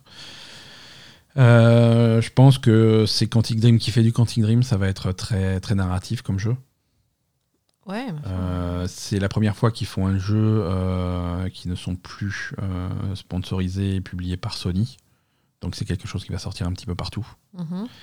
Là aussi, il faut pas être pressé. Je pense que ça c'est du 2023. Hellblade, je pense que c'est du 2023. euh, tout, tout ça c'est du 2023. Il n'y a, pas de- y a pas de date, mais je peux vous dire que s'ils donnent pas de date, c'est que c'est 2023. Euh, Qu'est-ce qu'on a d'autre? Je vais prendre ma petite liste. Euh, on a une date de sortie pour Tunic, le, hum, l'espèce de mélange entre Zelda et Dark Souls dont on avait testé la démo. Il sort le, le 16 mars. Euh, on a un nouveau jeu euh, qui, est- qui a, qui a un peu déçu Asa, hein, la pauvre. euh, Ah oui. Ah, Massacre à la tronçonneuse. The Texas Chainsaw Massacre, un ça jeu. qui marqué. Voilà, un jeu dans l'univers de Massacre à la tronçonneuse. Asa était surexcité de voir un jeu là-dessus. Et après, quand elle a compris que c'était un jeu multijoueur asymétrique par les mecs qui ont fait Vendredi 13, ça l'a calmé tout de suite. Ben, Bon. En fait, je, je, je, je fais- ça m'énerve. Non, mais énerve-toi. hein. Non, euh, en fait, moi, je suis vraiment fan de, ben, de films d'horreur, de serial killers, de- d'histoires comme ça, etc. Et, et euh, Massacre à la tronçonneuse, c'est c'est inspiré. En plus, en fait, si tu veux, sur le trailer, quand ils ont lancé leur truc, le truc énorme qu'ils mettent en gros, c'est inspiré d'une histoire vraie. Ouais. Donc, évidemment, Massacre à la tronçonneuse, c'est inspiré des meurtres de Ed Gein. Et, et du coup, je me suis dit, putain, trop bien, ils vont enfin faire un jeu euh, un jeu euh, sur l'histoire d'un serial killer, etc. Ben non, en fait, pas du tout. C'est juste du piou-piou. Enfin, du piou-piou, du, du vroom-vroom, hein, du coup, Ouais. hein, les tronçonneuses. Mais, euh, Voilà, donc j'étais vraiment dégoûtée et, et je suis vraiment dégoûtée qu'il n'y ait pas de vrai jeu d'horreur euh, orienté serial killer réaliste et avec une vraie histoire, avec, les- les- Ouais, ouais, avec des. Je, je pense qu'ils auraient pu faire quelque chose de, de génial là sur Massacre à la tronçonneuse. Et, et on se retrouve avec un truc euh, auquel je vais pas jouer, quoi. Voilà. C'est ça. C'est ça, c'est. hum, On se retrouve avec euh, deux mecs, enfin deux mecs qui se courent après avec une tronçonneuse et puis c'est tout, quoi. Ouais. Donc, euh, alors que. Alors que c'est tellement plus complexe que ça, voilà. Non, non. c'est dommage. C'est dommage, c'est dommage. Écoute, on va voir ce que ça donne. hein. Il y a un public pour ce type de jeu, hein, mais ce, ce Ah, public hein. euh, n'est pas toi. Non. Donc on verra. Euh, on a eu une doublette, euh, Doublette. une doublette Telltale. On a eu un vrai Telltale et un Ah faux oui. Telltale. Ah oui, oui, oui. Euh, c'est très étrange euh, ce, ce truc-là. Donc pour que les gens comprennent ce qui se passe, on va rappeler ce qui s'était passé avec Telltale il y a quelques années. Euh, le studio Telltale, responsable de, de jeux épisodiques, spécialisé dans les jeux épisodiques, ils avaient fait Mhm. des trucs à licence sur Walking Dead, sur Game Dead, sur Game of Thrones, sur les Gardiens de la Galaxie, Ouais. sur Retour vers le futur, sur machin. Ils avaient fait plein de licences et puis à force de faire non? Batman, Fable, Fable le comics. Et à force de faire tout le temps la même chose, euh, ils se sont un petit peu essoufflés jusqu'à se casser la gueule. euh, et le studio a fermé. Alors le studio a fermé. euh, Qu'est-ce qui s'est passé? Les gens euh, qui faisaient partie de ce studio se sont barrés de leur côté et ont fait leur propre truc. Euh, et en parallèle, euh, le nom Telltale a été racheté euh, par, par un éditeur pour publier le même type de jeu. Voilà. Et là, on a eu les deux, pro- les deux premiers projets de ces deux, branches entités, de, ces deux entités de Telltale. Donc l'équipe, les gens, euh, les développeurs de Telltale sont partis faire un nouveau jeu épisodique à franchise euh, dans l'univers de Star Trek. Donc Star Trek Résurgence euh, devrait arriver au printemps 2022 euh, et serait donc un jeu épisodique dans l'univers de Star Trek fait par les, Les Par- anciens de. Mais par les anciens de Telltale. Le nouveau nom du studio, je ne sais pas. Parce que tu peux pas les appeler, tu peux plus les appeler tel tel. Hein Non, mais c'est les anciens de Telltale. Parce que le nom Telltale a été repris par, euh, par un éditeur qui va éditer des jeux d'autres studios, mais sous la bannière Telltale. Et donc là, on a aussi le premier projet de cette initiative. Mhm. Euh, et là aussi, c'est un jeu épisodique, narratif, sous licence. Cette fois-ci, c'est un jeu sous la licence The Expanse. Ah oui, voilà, ça c'était fou ça. Donc ça, c'était fou. Alors c'est marrant parce que c'est deux jeux de, de licence euh, science-fiction vaisseaux spatiaux.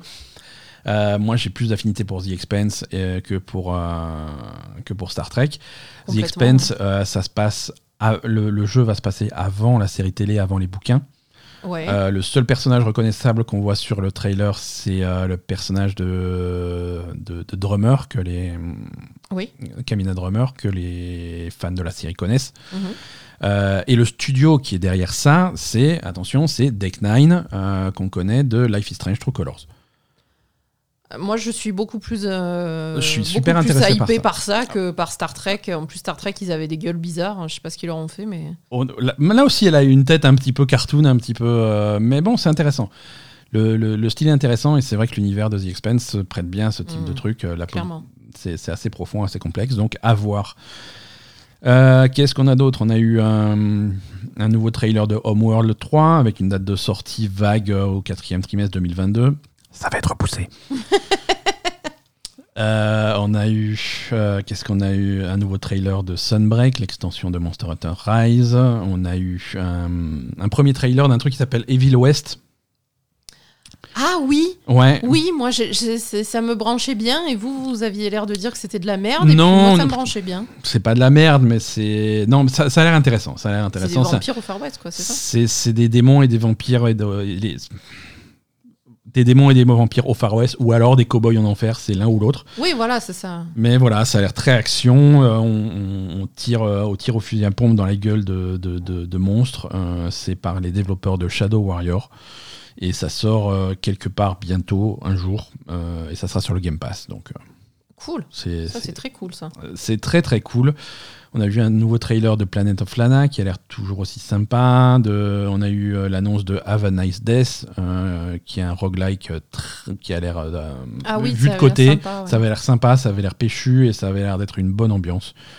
Dans le truc que personne n'avait, n'avait, ne voyait venir, on, on a une ressortie de Persona 4 Arena Ultimax. Oui, mais personne ne voyait venir et personne n'en a rien à foutre. Et personne en a. Très peu de gens ont quelque chose à foutre. Euh, Persona 4 Arena Ultimax, qui est la suite de Persona 4 Arena, qui est le dérivé euh, jeu de baston euh, dans l'univers de Persona 4, avec les personnages de Persona 4. Donc, si vous voulez mettre des tatanes dans la gueule de Nanako 8 ans, vous pouvez. Tu peux défoncer la gamine de 8 ans? Je sais pas, peut-être, j'espère. Voilà, alors c'est un jeu qui était sorti à l'époque sur PlayStation 2, 3, 2, Je sais pas. 1, Vita, PSP, sur quelque chose. et ça ressort maintenant, euh, donc des versions PS4, PC et Switch. Euh, Xbox, allez-vous toucher. Euh, et ça sort le 10 mars 2022. Eh Ben non, mais Xbox, ils ont pas le droit à Persona. Non, ils savent pas ce que c'est. Jamais entendu parler. Donc 10 mars 2022 pour Persona 4 Arena Ultimax. On sait pas.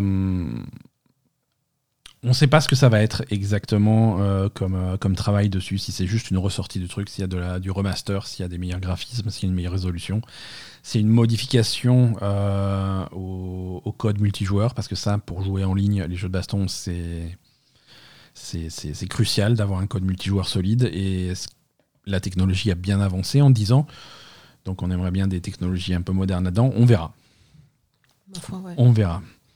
Euh, de quoi on n'a pas parlé encore Euh, Nouveau jeu de, Monolith. Alors Monolith, euh, créateur de Shadow of Mordor et Shadow of War.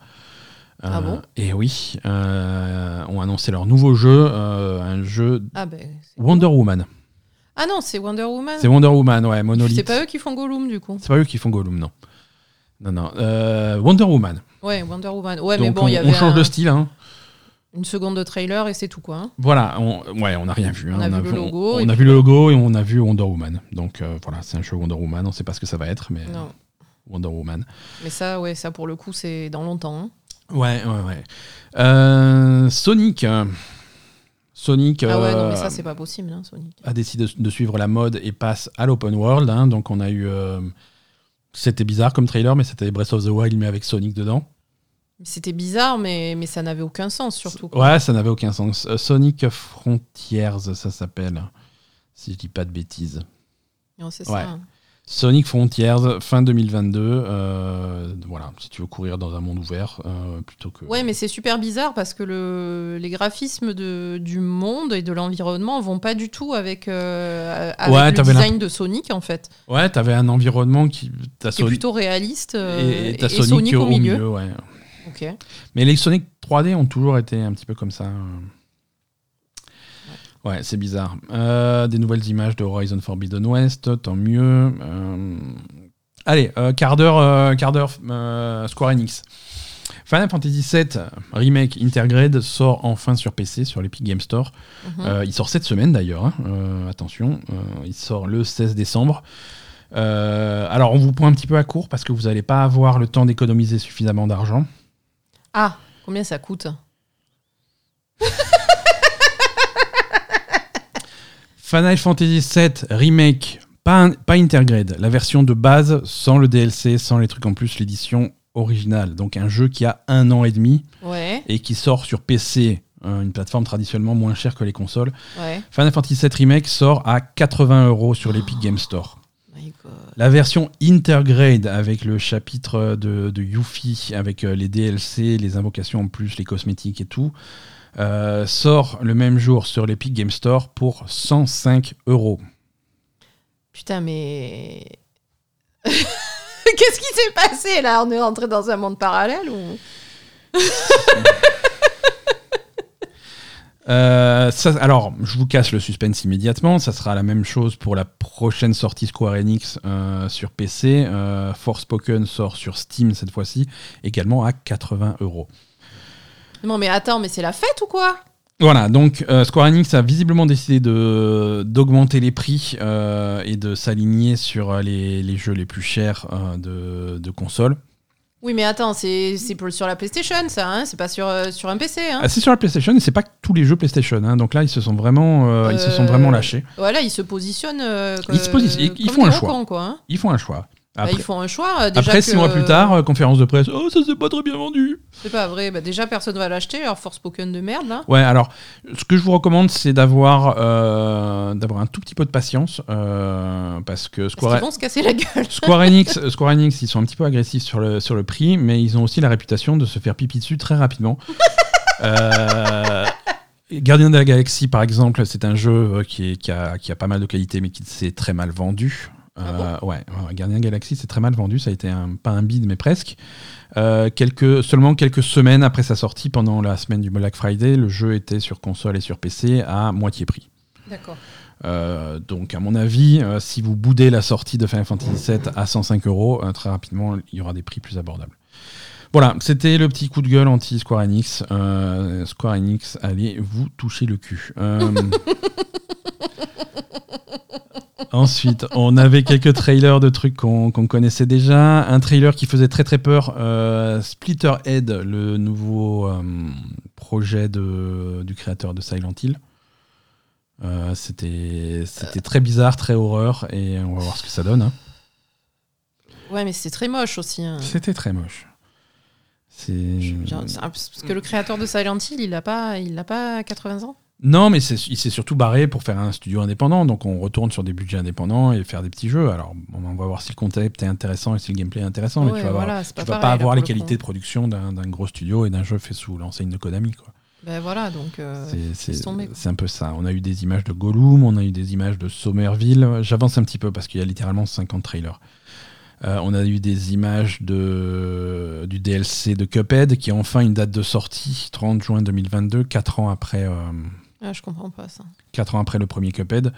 Donc ça aussi, ça c'est voilà, quand tu gardes une petite équipe pour, un- pour faire un petit jeu indépendant et que tu refuses de grossir parce que tu veux garder le contrôle du truc, ben, ça prend du temps de faire quelque chose de qualité. C'est compliqué de faire des jeux vidéo et ça prend du temps. Mm. Euh, Qu'est-ce qu'on on a eu les premières images de gameplay de Suicide Squad. Ça a l'air euh, fun et bourrin comme on s'y attendait. Euh, ça rappelle un petit peu. euh, ça, ça bouge beaucoup entre les buildings, ça saute dans tous les sens. Ça, ça rappelle un petit peu du, du Spider-Man, Mhm. euh, avec, euh, avec un ton un petit peu plus léger un petit peu plus blague, mais euh, c'est un petit peu plus violent, mais c'est un petit peu ça. Euh, Forspoken, on en a parlé tout à l'heure, il a une, a une date de sortie, c'est le 24 mai 2022. Ça va être repoussé. Je suis toujours pas convaincu par ce, par ce truc. Hein. Ouais, non, moi non plus. Plus je le vois, moins ça, ça, ça, ça me, ça me botte. Mm. Euh, les premières images de Warhammer 40 000 Space Marine 2, euh, un trailer de gameplay de Saints Row. euh, voilà, j'avance un petit peu. Ça, on, va faire vite. Des nouvelles images de Tiny Tina's Wonderworld, Wonderlands, le spin-off de Borderlands. Une version VR de Among Us. Euh, Qu'est-ce qu'on avait d'autre? Euh, Star Trek, on, en a déjà parlé. Rumbleverse, ça c'est intéressant, pas pour moi, mais c'est à suivre, à surveiller. Euh, développeur Iron Galaxy en collaboration avec Epic Games qui sort Rumbleverse, un Battle Royale à 40 euh, centré sur le corps à corps. Ah oui, voilà, c'est ça. un mélange entre un jeu de catch et un battle royale avec un style graphique qui est, qui est très euh, réminiscent de Fortnite. Fortnite, Fortniteien. C'est Fortnite, Fortnite, Fortnite, Fortnite, c'est bien. voilà, il y a, il y a moyen de se glisser dans une alpha si vous êtes malin, mais je- sinon il faudra attendre le 8 février 2022 pour la vraie sortie. C'est du free-to-play, c'est cross-play, c'est cross-progression, c'est fort. Voilà. Ouais, c'est- open pour tout le monde. c'est open pour euh, tout le monde, mais voilà, t'as bien compris le, le public qui est visé. C'est ça. Euh, c'est le public de Fortnite. Voilà, j'ai vu tourner, j'ai vu des streams de Rumbleverse en- depuis entre temps. ça a l'air cool. Mhm. Ça a l'air cool. Euh, premières euh, des nouvelles images très très belles de bah, Requiem. Ouais, ça, ça a l'air euh, vraiment sympa. Ouais, ça, ça a l'air cool. C'était un coup de cœur, le premier Tale, donc on attend ça Mhm. avec impatience. Euh, enfin, une date de sortie pour la campagne de Crossfire X, euh, le 10 février 2022. Euh, et, et voilà, hein, un trailer cinématique de Elden Ring, on en apprend un petit peu plus sur l'histoire. Ark Raiders, ça c'était bizarre aussi. Ça c'est encore un free-to-play co-op shooter avec euh, des, les anciens développeurs de Battlefield et de Star Wars Battlefront qui sont partis euh, faire leur truc de leur côté. L'univers avait l'air euh, mignon, quoi. Euh, à, à surveiller. Mm. Voilà, en gros, euh, j'ai sauté deux trois trucs, euh, deux trois détails, Euh, mais voilà, en gros, c'est cette cérémonie euh, 2021 des Game Awards. Mhm. Donc, euh, donc pas mal de trucs. Je trouve que c'était euh, assez solide, une assez hum, une année assez solide, pas mal de trucs, beaucoup de choses qui sont très loin à l'horizon, beaucoup de 2023, beaucoup de de toute façon 2022, 2022 était déjà chargé. Oui, oui. mais, oui. euh, mais mais voilà, ça, ça va être cool. Ça oui, et puis les blagues de, de Guillermo del Toro sur Silent Hill, ça fait toujours plaisir. Ouais, Guillermo de... Alors, alors, ambiance générale sur la cé- cérémonie. On va en parler un petit peu. Euh, une cérémonie euh, très, très hollywoodienne. hein. Euh, Jeff Keighley, de toute évidence, il aime bien avoir ses contacts et ses copains à Hollywood. Euh, Ah oui. On a eu beaucoup de, beaucoup de choses qui avaient que très peu de rapport avec les jeux vidéo. Euh, on a eu le trailer de Sonic 2, le film. Euh, on a eu le- un nouveau trailer de Matrix. Je suis désolé, Matrix, même s'il y a des ordinateurs, c'est pas un jeu vidéo. Ah oui, Mais non, bon, a- non, Jeff Kelly, c'est. il- Voilà, il y, a y avait eu le trailer de la série Halo. Euh, Ça, à la limite. Voilà, il y a eu beaucoup de choses, surtout sur les performances musicales autour de Arkane, la série télé. Bon, là aussi, c'est dans l'univers de League of Legends. C'est des choses qui sont adjacentes aux jeux vidéo, mais pas un propre. Pas. Bah, en même temps, il fallait combler cette année. hein. Voilà. Il y avait, euh, ils ont passé, ils ont fait un FaceTime avec leur pote euh, Hideo Kojima, qui a introduit le trailer de du nouveau film de Guillermo del Toro. Oui. Là, pour le coup, aucun rapport avec Aucun les jeux vidéo, ouais. mais c'est voilà, c'est Jeff Keighley qui met ses copains sur scène. Ah non, mais clairement, là, on, est- on, on en est là, quoi. Mais euh, Hideo Kojima qui a promis être là l'année prochaine, donc euh, à suivre. Oui, à suivre, Hideo Kojima qui a promis d'être là l'année prochaine et Guillermo del Toro qui a dit que ça serait bien de refaire un Silent Hill. Ouais, qui remue le couteau dans la plaie, il fait Oh, alors il n'y a pas de Silent Hill hein Et ben, voilà. Qu'est-ce que ça tisse euh, quelque chose ou est-ce que c'est juste un connard Et voilà, c'est ça. On va Là, moi, pour l'instant, j'ai juste l'impression que c'est un connard, mais c'est tout, quoi. Ouais, ouais. Les performances musicales étaient cool euh, dans cette Oui. cérémonie, euh, vraiment, de, vraiment de qualité, vraiment très jolie. Il y avait Sting qui était là, qui avait fait sa, hum, qui- sa, sa chanson qu'il avait écrite pour, euh, bah, encore une fois, Arkane. C'est ça. Euh, on a eu une collaboration sur ça, un truc que j'ai trouvé vraiment, vraiment réussi euh, entre. Son nom m'échappe et ça, ça, ça, ça me déprime. La fille qui fait toutes les chansons des jeux de, euh, de Super Giant, euh, créateur de Hades, mais donc de depuis Bastion. Euh, donc elle est venue chanter la chanson de Bastion en duo avec les, les, les- les mecs d'Imagine Dragon qui ont fait leur, le générique de Arkane. Et donc du coup, voilà, les deux faisaient, ont fait un medley de leurs deux chansons euh, ensemble. C'était c'était réussi. Et puis il y avait l'orchestre qui faisait les, les chansons des jeux. C'était c'était plutôt bien. Mm. J'ai bien aimé ce qu'ils ont fait musicalement cette année. Non, c'était la, la réalisation était bonne.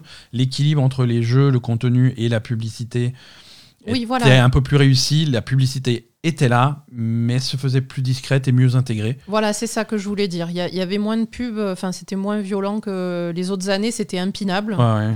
C'était des pubs tout le temps. ouais, ouais. Et, et là, j'ai trouvé que c'était Voilà. beaucoup mieux intégré dans le truc et c'était pas gênant. quoi.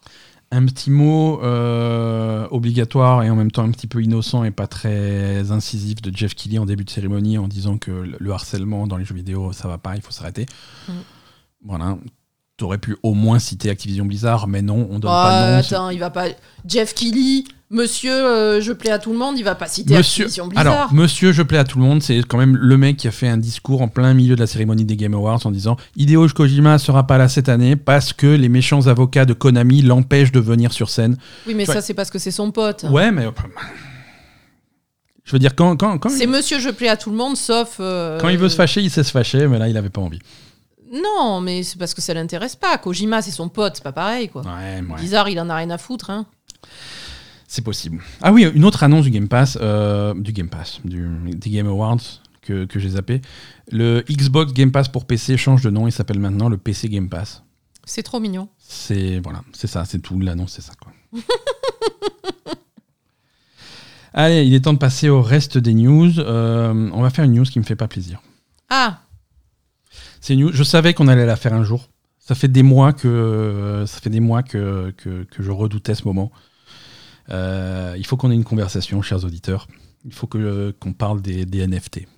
c'est quoi NFT Voilà, c'est ça. Il faut que j'explique ce que c'est les NFT. Ça me, ça me fait de la peine, ça me déchire, ça me, ça me fait mal au cul.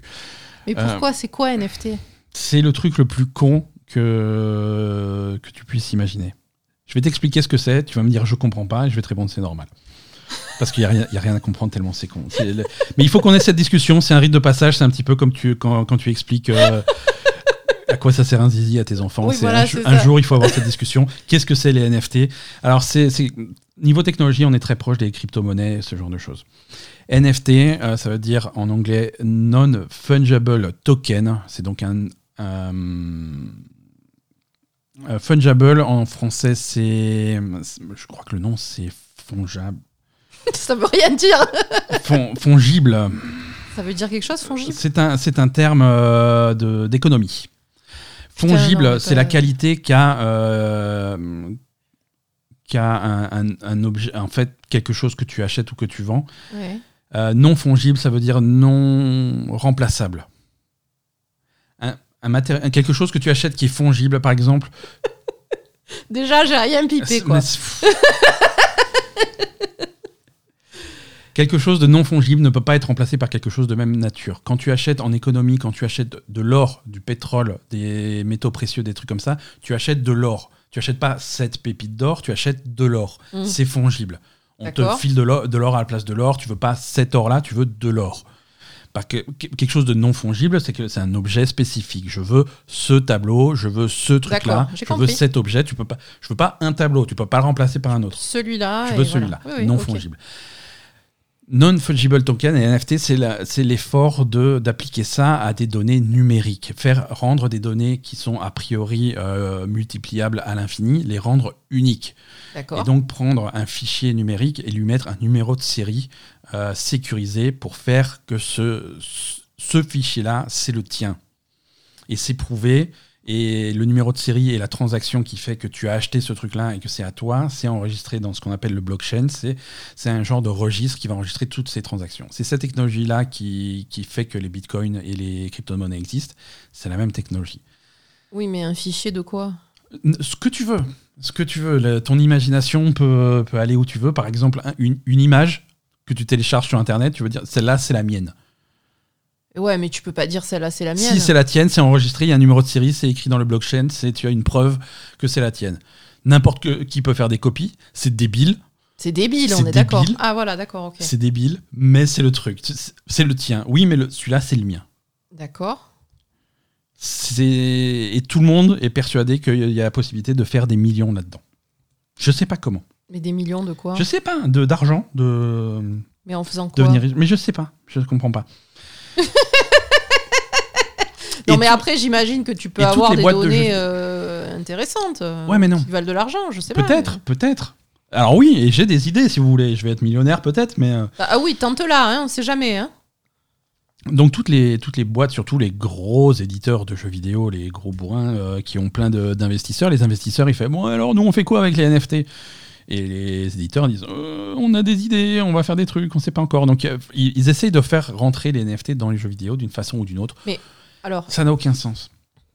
mais non, ça n'a pas aucun sens. Du coup, est-ce que les. Enfin, je, je, je pipe rien, hein, Ouais. mais est-ce que du coup, les données d'un jeu se deviennent pas propriété euh, d'un éditeur, par exemple? Par exemple, tu peux plus te piquer des idées entre jeux, etc. Non, ça c'est des trucs de copyright, des trucs comme ça, c'est pas la même chose. Non, ça c'est vraiment, tu peux, tu peux dire par exemple, euh, et c'est ce qu'ils vont essayer de faire, ce, ce casque pour mon personnage, c'est le mien et personne d'autre peut l'avoir. Ah oui, un truc qui soit vraiment spécifique à chaque joueur. Et quoi. comme c'est enregistré sur le blockchain, qui est, qui est un registre décentralisé, qui n'appartient pas à l'éditeur, qui est vraiment un truc neutre, tu peux, mais tu pourrais, et c'est ce qu'ils c'est ce qu'ils essaient de te vendre, ils te disent oui, mais le- vu que le casque c'est le tien et que tu as une preuve que c'est le tien, Tu le vends tu peux le vendre et tu peux l'emmener dans d'autres jeux et prendre ton, ton casque de. Halo et le mettre dans Assassin's Creed. Ah oui Euh, Bah, C'est bon, ouais. Ouais, sauf que va, va dire à Ubisoft d'implémenter des casques de Halo dans leur jeu, ça va être compliqué. Ah non, mais non, Voilà. pas possible. Non, c'est pas possible. en gros, c'est ça. Mais les gros oui, éditeurs, mais ça veut dire que toi, petit toi, tu vas avoir un casque qui est le tien, qui est le tien et que personne d'autre n'aura. Et que ça. tu peux éventuellement vendre. En théorie, c'est ça. En pratique, est-ce- quel éditeur, quel développeur de jeux vidéo va dessiner un casque exprès pour toi que personne d'autre peut avoir? C'est débile. C'est débile. Deuxièmement, pourquoi il y a besoin du blockchain? Pourquoi il y a besoin de NFT pour faire ça alors qu'on a tous un compte chez l'éditeur On a tout voilà ce que tu achètes chez les éditeurs, ils le savent très bien ce que tu achètes. Il n'y a pas besoin de rajouter par-dessus une nouvelle technologie qui est en plus une catastrophe environnementale parce que la, puissance de calcul nécessaire pour chacune des transactions est délirante. Mm. Donc tout ça, ça n'a aucun sens. C'est les NFT, c'est merveilleux, mais ils essayent de mettre ça dans les jeux. Et euh, forcément, euh, dès qu'il y a une connerie à faire, les premiers qui vont rentrer dedans euh, la tête la première, c'est Ubisoft. Donc c'est pour ça qu'on en parle cette semaine. Ubisoft a annoncé Quartz, euh, sa propre plateforme de NFT, oh, pour implémenter la technologie NFT dans ses jeux. Le premier jeu qui va être victime de ce truc-là, c'est euh, notre favori, Tom Clancy's Ghost Recon Breakpoint. Mais il n'est pas déjà de, de, merde ce jeu? Voilà, ils ont dû se dire foutu pour foutu, autant euh, voilà. autant tenter des trucs. Les NFT par, à la sauce Ubisoft, qu'ils appellent les digits, euh, c'est quelque chose qui va être euh, dans Tom Clancy Ghost Recon Breakpoint. Il va y avoir des tests qui vont être faits dans les jours à venir. Attention, c'est pas pour tous les pays, hein, c'est uniquement pour les États-Unis, le Canada, l'Espagne, l'Allemagne, l'Italie, la Belgique, l'Australie, le Brésil et roulement de tambour, la France. Ah, j'allais dire, putain. Euh... Je l'ai mis en dernier pour te faire plaisir. Euh, en gros, le test. C'est quoi alors concrètement? C'est des cosmétiques. C'est des cosmétiques que tu vas pouvoir avoir dans le jeu. En un premier temps, ils vont dropper aléatoirement. Euh, tu vas en jouant à Ghost Recon Breakpoint à certaines dates, tu vas pouvoir avoir gagné, si tu as de la chance, un cosmétique exclusif. Alors, c'est un cosmétique avec un numéro de série dessus. Et donc, le, joueur qui l'a gagné, il n'y a que lui qui l'a. Qui a, ce qui a ce cosmétique avec ce numéro de série. Ouais. Hein? Un autre joueur pour avoir exactement le même, mais avec un numéro de série différent. Et le numéro de série est affiché sur le truc. Mais c'est débile. Oui, euh, oui, oui, c'est débile. Donc le truc t'appartient. c'est débile. Euh, il, va, il va apparaître sur leur, leur plateforme de NFT Quartz, qui, qui sera un espèce de gros marketplace euh, où tu vas pouvoir vendre contre de l'argent réel ton cosmétique à un autre joueur. Oui, c'est un hôtel des ventes. C'est un hôtel des ventes pour argent réel. Ça a mhm. tellement bien marché pour Diablo. C'est ça. Euh, mais c'est exactement ça. C'est-à-dire que les premiers à faire ça, c'était Blizzard sur Diablo 3, l'hôtel des ventes en argent réel. Ça a été une expérience, ça a été un échec. Ah ouais Ça a été une catastrophe. Mais Blizzard faisait déjà ça parce que Blizzard, euh, t'as pas besoin du blockchain, t'as pas besoin de cette technologie décentralisée pour faire des trucs à partir du moment où ça reste à l'intérieur de ton écosystème. Là aussi, c'est pareil pour Ubisoft. C'est des trucs qui vont servir uniquement dans Ghost Recon. Bah oui, y a avec un peu de chance, il n'y a pas besoin des NFT. Avec un peu de chance, tu vas pouvoir réutiliser ces mêmes cosmétiques dans d'autres jeux Tom Clancy de Ubisoft, mais ça reste à l'intérieur d'Ubisoft. Ton, ton, tes, tes bots tes, bots pour marcher dans la boue de Breakpoint avec un numéro de série dessus, tu vas jamais pouvoir les utiliser dans Genshin Impact. Tu vas, tu vas pas sortir de l'univers Ubisoft pour les utiliser. Aucun éditeur n'acceptera jamais de, faire ça. La quantité de travail pour le résultat débile que ça va obtenir, ça n'a aucun sens. C'est débile, mais il n'y a pas besoin de NFT pour faire ça, on est bien d'accord. Non. C'est complètement débile. C'est complètement débile. Voilà, merci. Donc si vous voulez gagner des digits, euh, jouez euh, à Breakpoint. Euh, le 9 décembre, c'est trop tard. Le 12 décembre, c'est trop tard. Le 15 décembre, euh, bonne chance.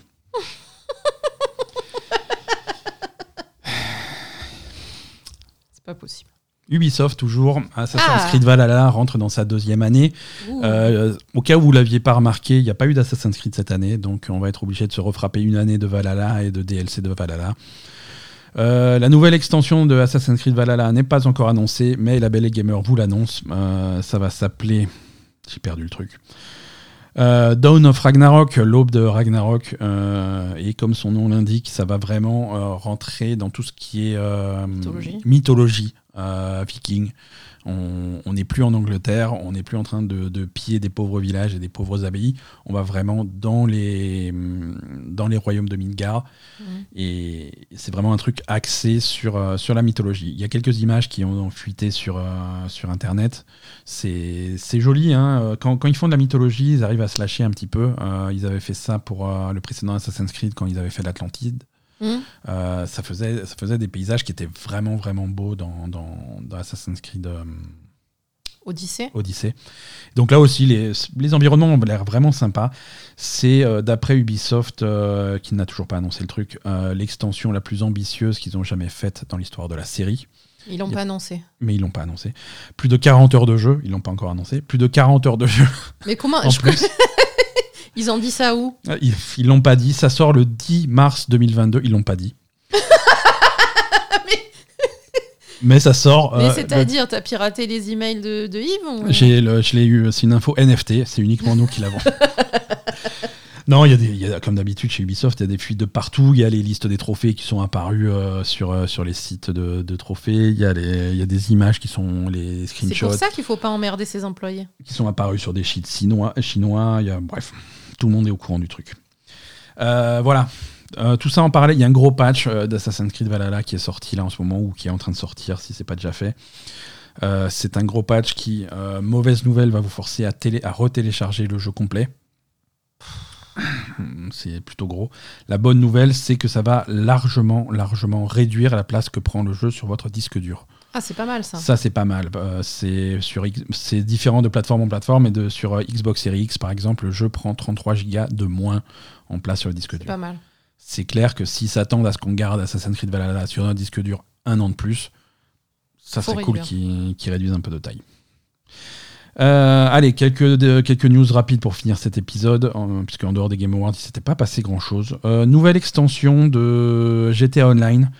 Euh, alors, on- il y a des nouvelles extensions de GTA Online tous les trois mois, grosso modo. On n'en parle pas tout le temps, on n'en parle pas souvent même. Mais celle-là est plutôt orientée solo. Donc, les gens qui voulaient une nouvelle expérience solo dans l'univers de GTA V, euh, c'est peut-être le moment de se pencher dessus. Euh, ça arrive le 15 décembre, hein, cette semaine. Euh, et on reprend des personnages de GTA V qu'on n'avait pas revus, puisque c'est le personnage jouable, ça sera Franklin, un des trois personnages de GTA V. Euh, Franklin le Black, Black ouais, ouais, ouais, tout à fait. Mhm. Ça se passe cinq ans après les événements de, de GTA V. Fran- Franklin est extrêmement riche, hein, parce que GTA V c'est plutôt bien fini pour lui selon la fin que vous avez choisie.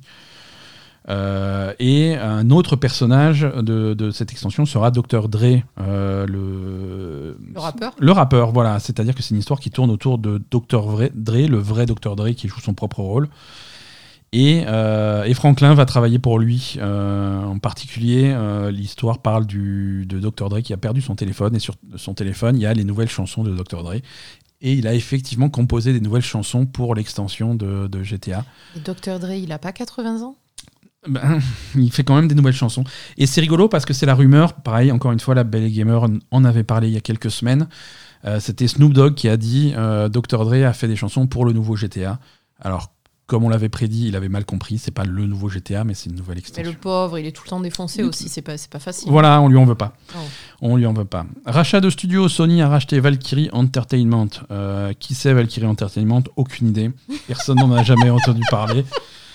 Euh, c'est pas un studio qui sort des jeux vidéo, c'est ce qu'on appelle un studio de support, hein, qui file des coups de main euh, aux gros studios quand ils n'arrivent pas à finir leur jeu.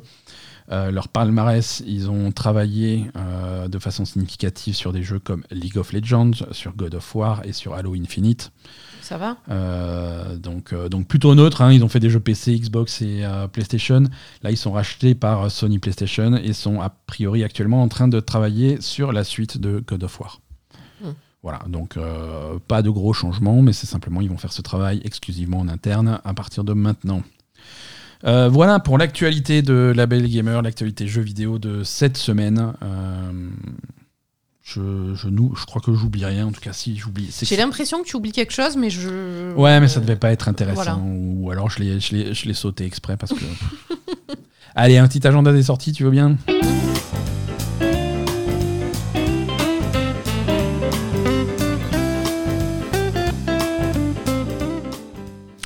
Avant cet agenda des sorties, on rappelle notre grand concours. On a 20 euros de crédit à gagner euh, sur euh, le store de la console de votre choix. Et pour cela, il faut euh, bah, écouter l'épisode de la semaine dernière où les règles du concours sont énoncées. Et il y a quelque chose de précis à faire, une action spéciale à faire pour gagner ces, ces 20 euros pour participer. Et ça, je vous laisse. eh ben, il faut quand même qu'on fasse notre pub. hein. Je vous laisse aller réécouter l'épisode numéro 210, euh, qui était un épisode spécial dans lequel on a fait participer plein d'auditeurs. C'était très sympa et on les remercie encore de leur participation. Oui. Les sorties de cette semaine, alors pas grand chose, on va pas se mentir, l'année est terminée hein, pour les jeux vidéo. Euh, là, c'est la dernière. Pour nous aussi. Hein. Hein, pour nous aussi, on va tous dormir. Mm. La sortie qu'on surveille quand même cette semaine, c'est le 16 décembre. euh, c'est jeudi. Ouais, c'est jeudi. Sur euh, PC, Série X et Xbox One, euh, The Gunk. Ah oui. The Gunk, on a vu des images de The Gunk pendant les, les, les reveals de la console, ça avait l'air très sympa. C'est le premier gros jeu en 3D euh, de, hum, d'un studio qui fait d'habitude que de la 2D, c'est eux qui faisaient tous les Steam World, que Mhm. ce soit Steam World Mhm. Dig, Steam World Heist, Steam World euh, Quest. Quest, euh, le futur Steam World Headhunter. Euh, là, ils, ils sont sortis un petit peu de Steam World pour faire The Gunk. Euh, ça sort sur, donc sur PC, sur Xbox Series X et sur Xbox One. Ça sort sur le Game Pass. Euh, sans frais supplémentaires et pour ceux qui n'ont pas le Game Pass euh, c'est un jeu qui fait pas très mal puisqu'il ne fait que 20 euros Euh, voilà à surveiller ça a l'air plutôt sympa Ouais. voilà pour cet épisode Asa est-ce que tu veux nous parler un petit peu de séries télé? Ben, la semaine dernière, on a dit qu'on parlerait de Hellbound.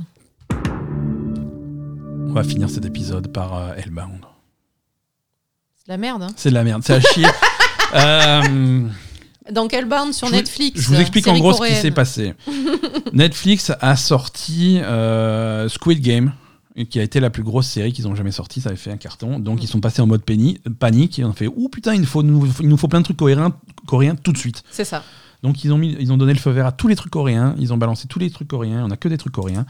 Ouais, a Euh, que des trucs coréens. On avait regardé euh, My Name. euh, Qui était vraiment, vraiment bien. polar coréen qui était vraiment cool et on s'est dit euh, bah on va enchaîner on va enchaîner sur Hellbound réalisé par euh, le réalisateur du dernier train pour Busan un, un film de zombies coréen vraiment sympa Mm.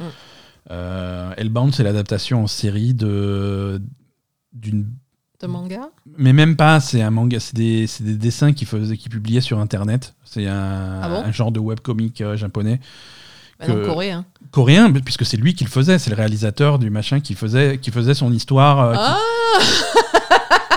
Ils l'ont adapté en série euh, pour Netflix. euh. Et, ça, ça a ni queue ni tête. C'est chiant, c'est long, c'est mou, c'est pas beau. C'est Ah, c'est impinable. Je sais pas comment ils ont fait. c'est mauvais. C'est très mauvais. Ça me plaît pas du tout. Euh, En plus, il y a six épisodes qui sont divisés en deux, euh, deux temps, parce que les trois premiers, Trois premiers. ensuite c'est cinq ans après. ou- Ouais, t'as as un saut temporel et t'as les trois suivants. Et c'est- euh, c'est nul. L'hi- L'histoire. Certaines personnes euh, que, que nous allons appeler les pêcheurs, pour, pour, euh, si tu as fait des péchés, tu, tu avais un jugement, tu avais un visage qui apparaissait devant toi.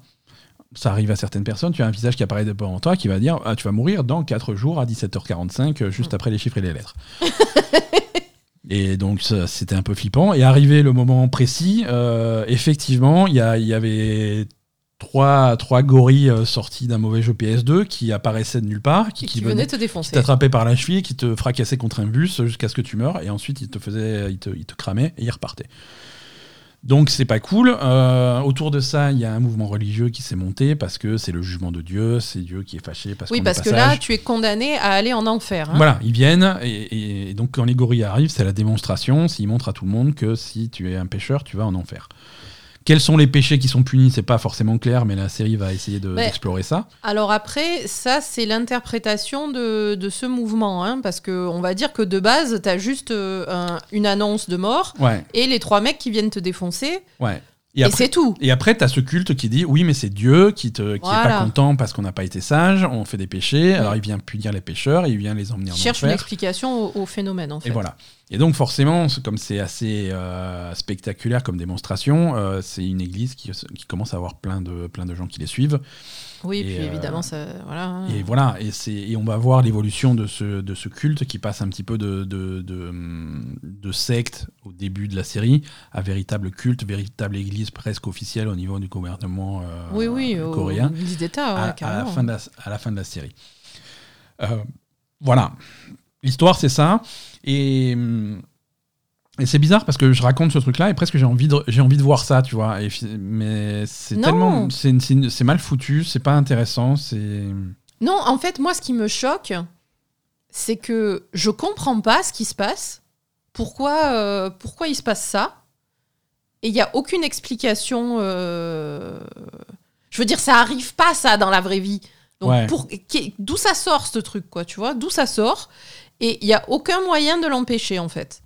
Ça, ça va jamais, la, la série va jamais aller, euh, parce qu'il y a, il y a donc des, des factions euh, plus ou moins gentilles ou méchantes. Ouais. Euh, on va dire que l'église est plutôt. Cette église-là et ce culte-là est plutôt considéré comme des gens relativement méchants qui vont aller trop loin pour, pour imposer leur culte, hein, on va ouais, dire. ouais. Et tu as des gens qui essayent de, de, de- On va dire gentils, entre guillemets, qui essayent de, de contrer cette église et de s'opposer à cette église.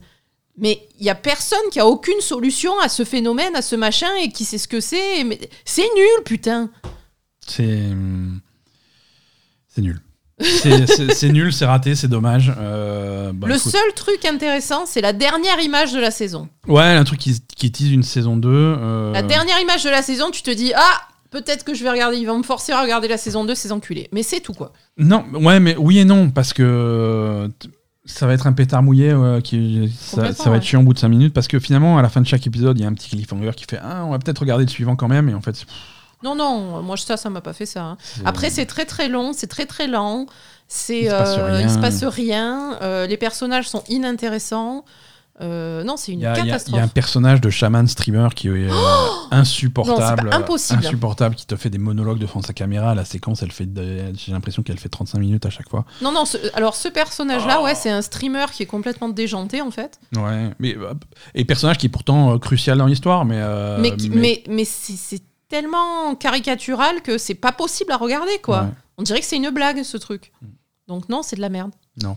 Voilà, Hellbound, euh, pas recommandé. Euh, allez plutôt regarder. Alors, Regardez My Name. re- re- oui ou, ou rien. Hein, Ou rien. Éteignez la télé, c'est pas grave. Éteignez la Allez lire un livre.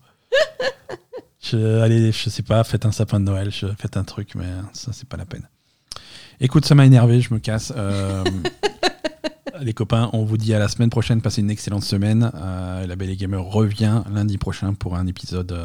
C'est pas lundi prochain le, le jeu de l'année ah, le jeu de l'année, c'est pas lundi prochain, c'est le lundi suivant, Genre le 27 genre le 27. L'épisode entre Noël et Nouvel An, ça sera le. le, le- Je te signale qu'on a de des trucs à faire le 27. Hein. Euh, bah écoute, on n'écoutera pas notre propre épisode, c'est pas grave. Et c'est comme ça, c'est la dure, euh, la dure réalité de. Mm. C'est comme ça. On, vit pour notre public. À la semaine prochaine. Des bisous à tout le monde. Salut. Passez une excellente semaine.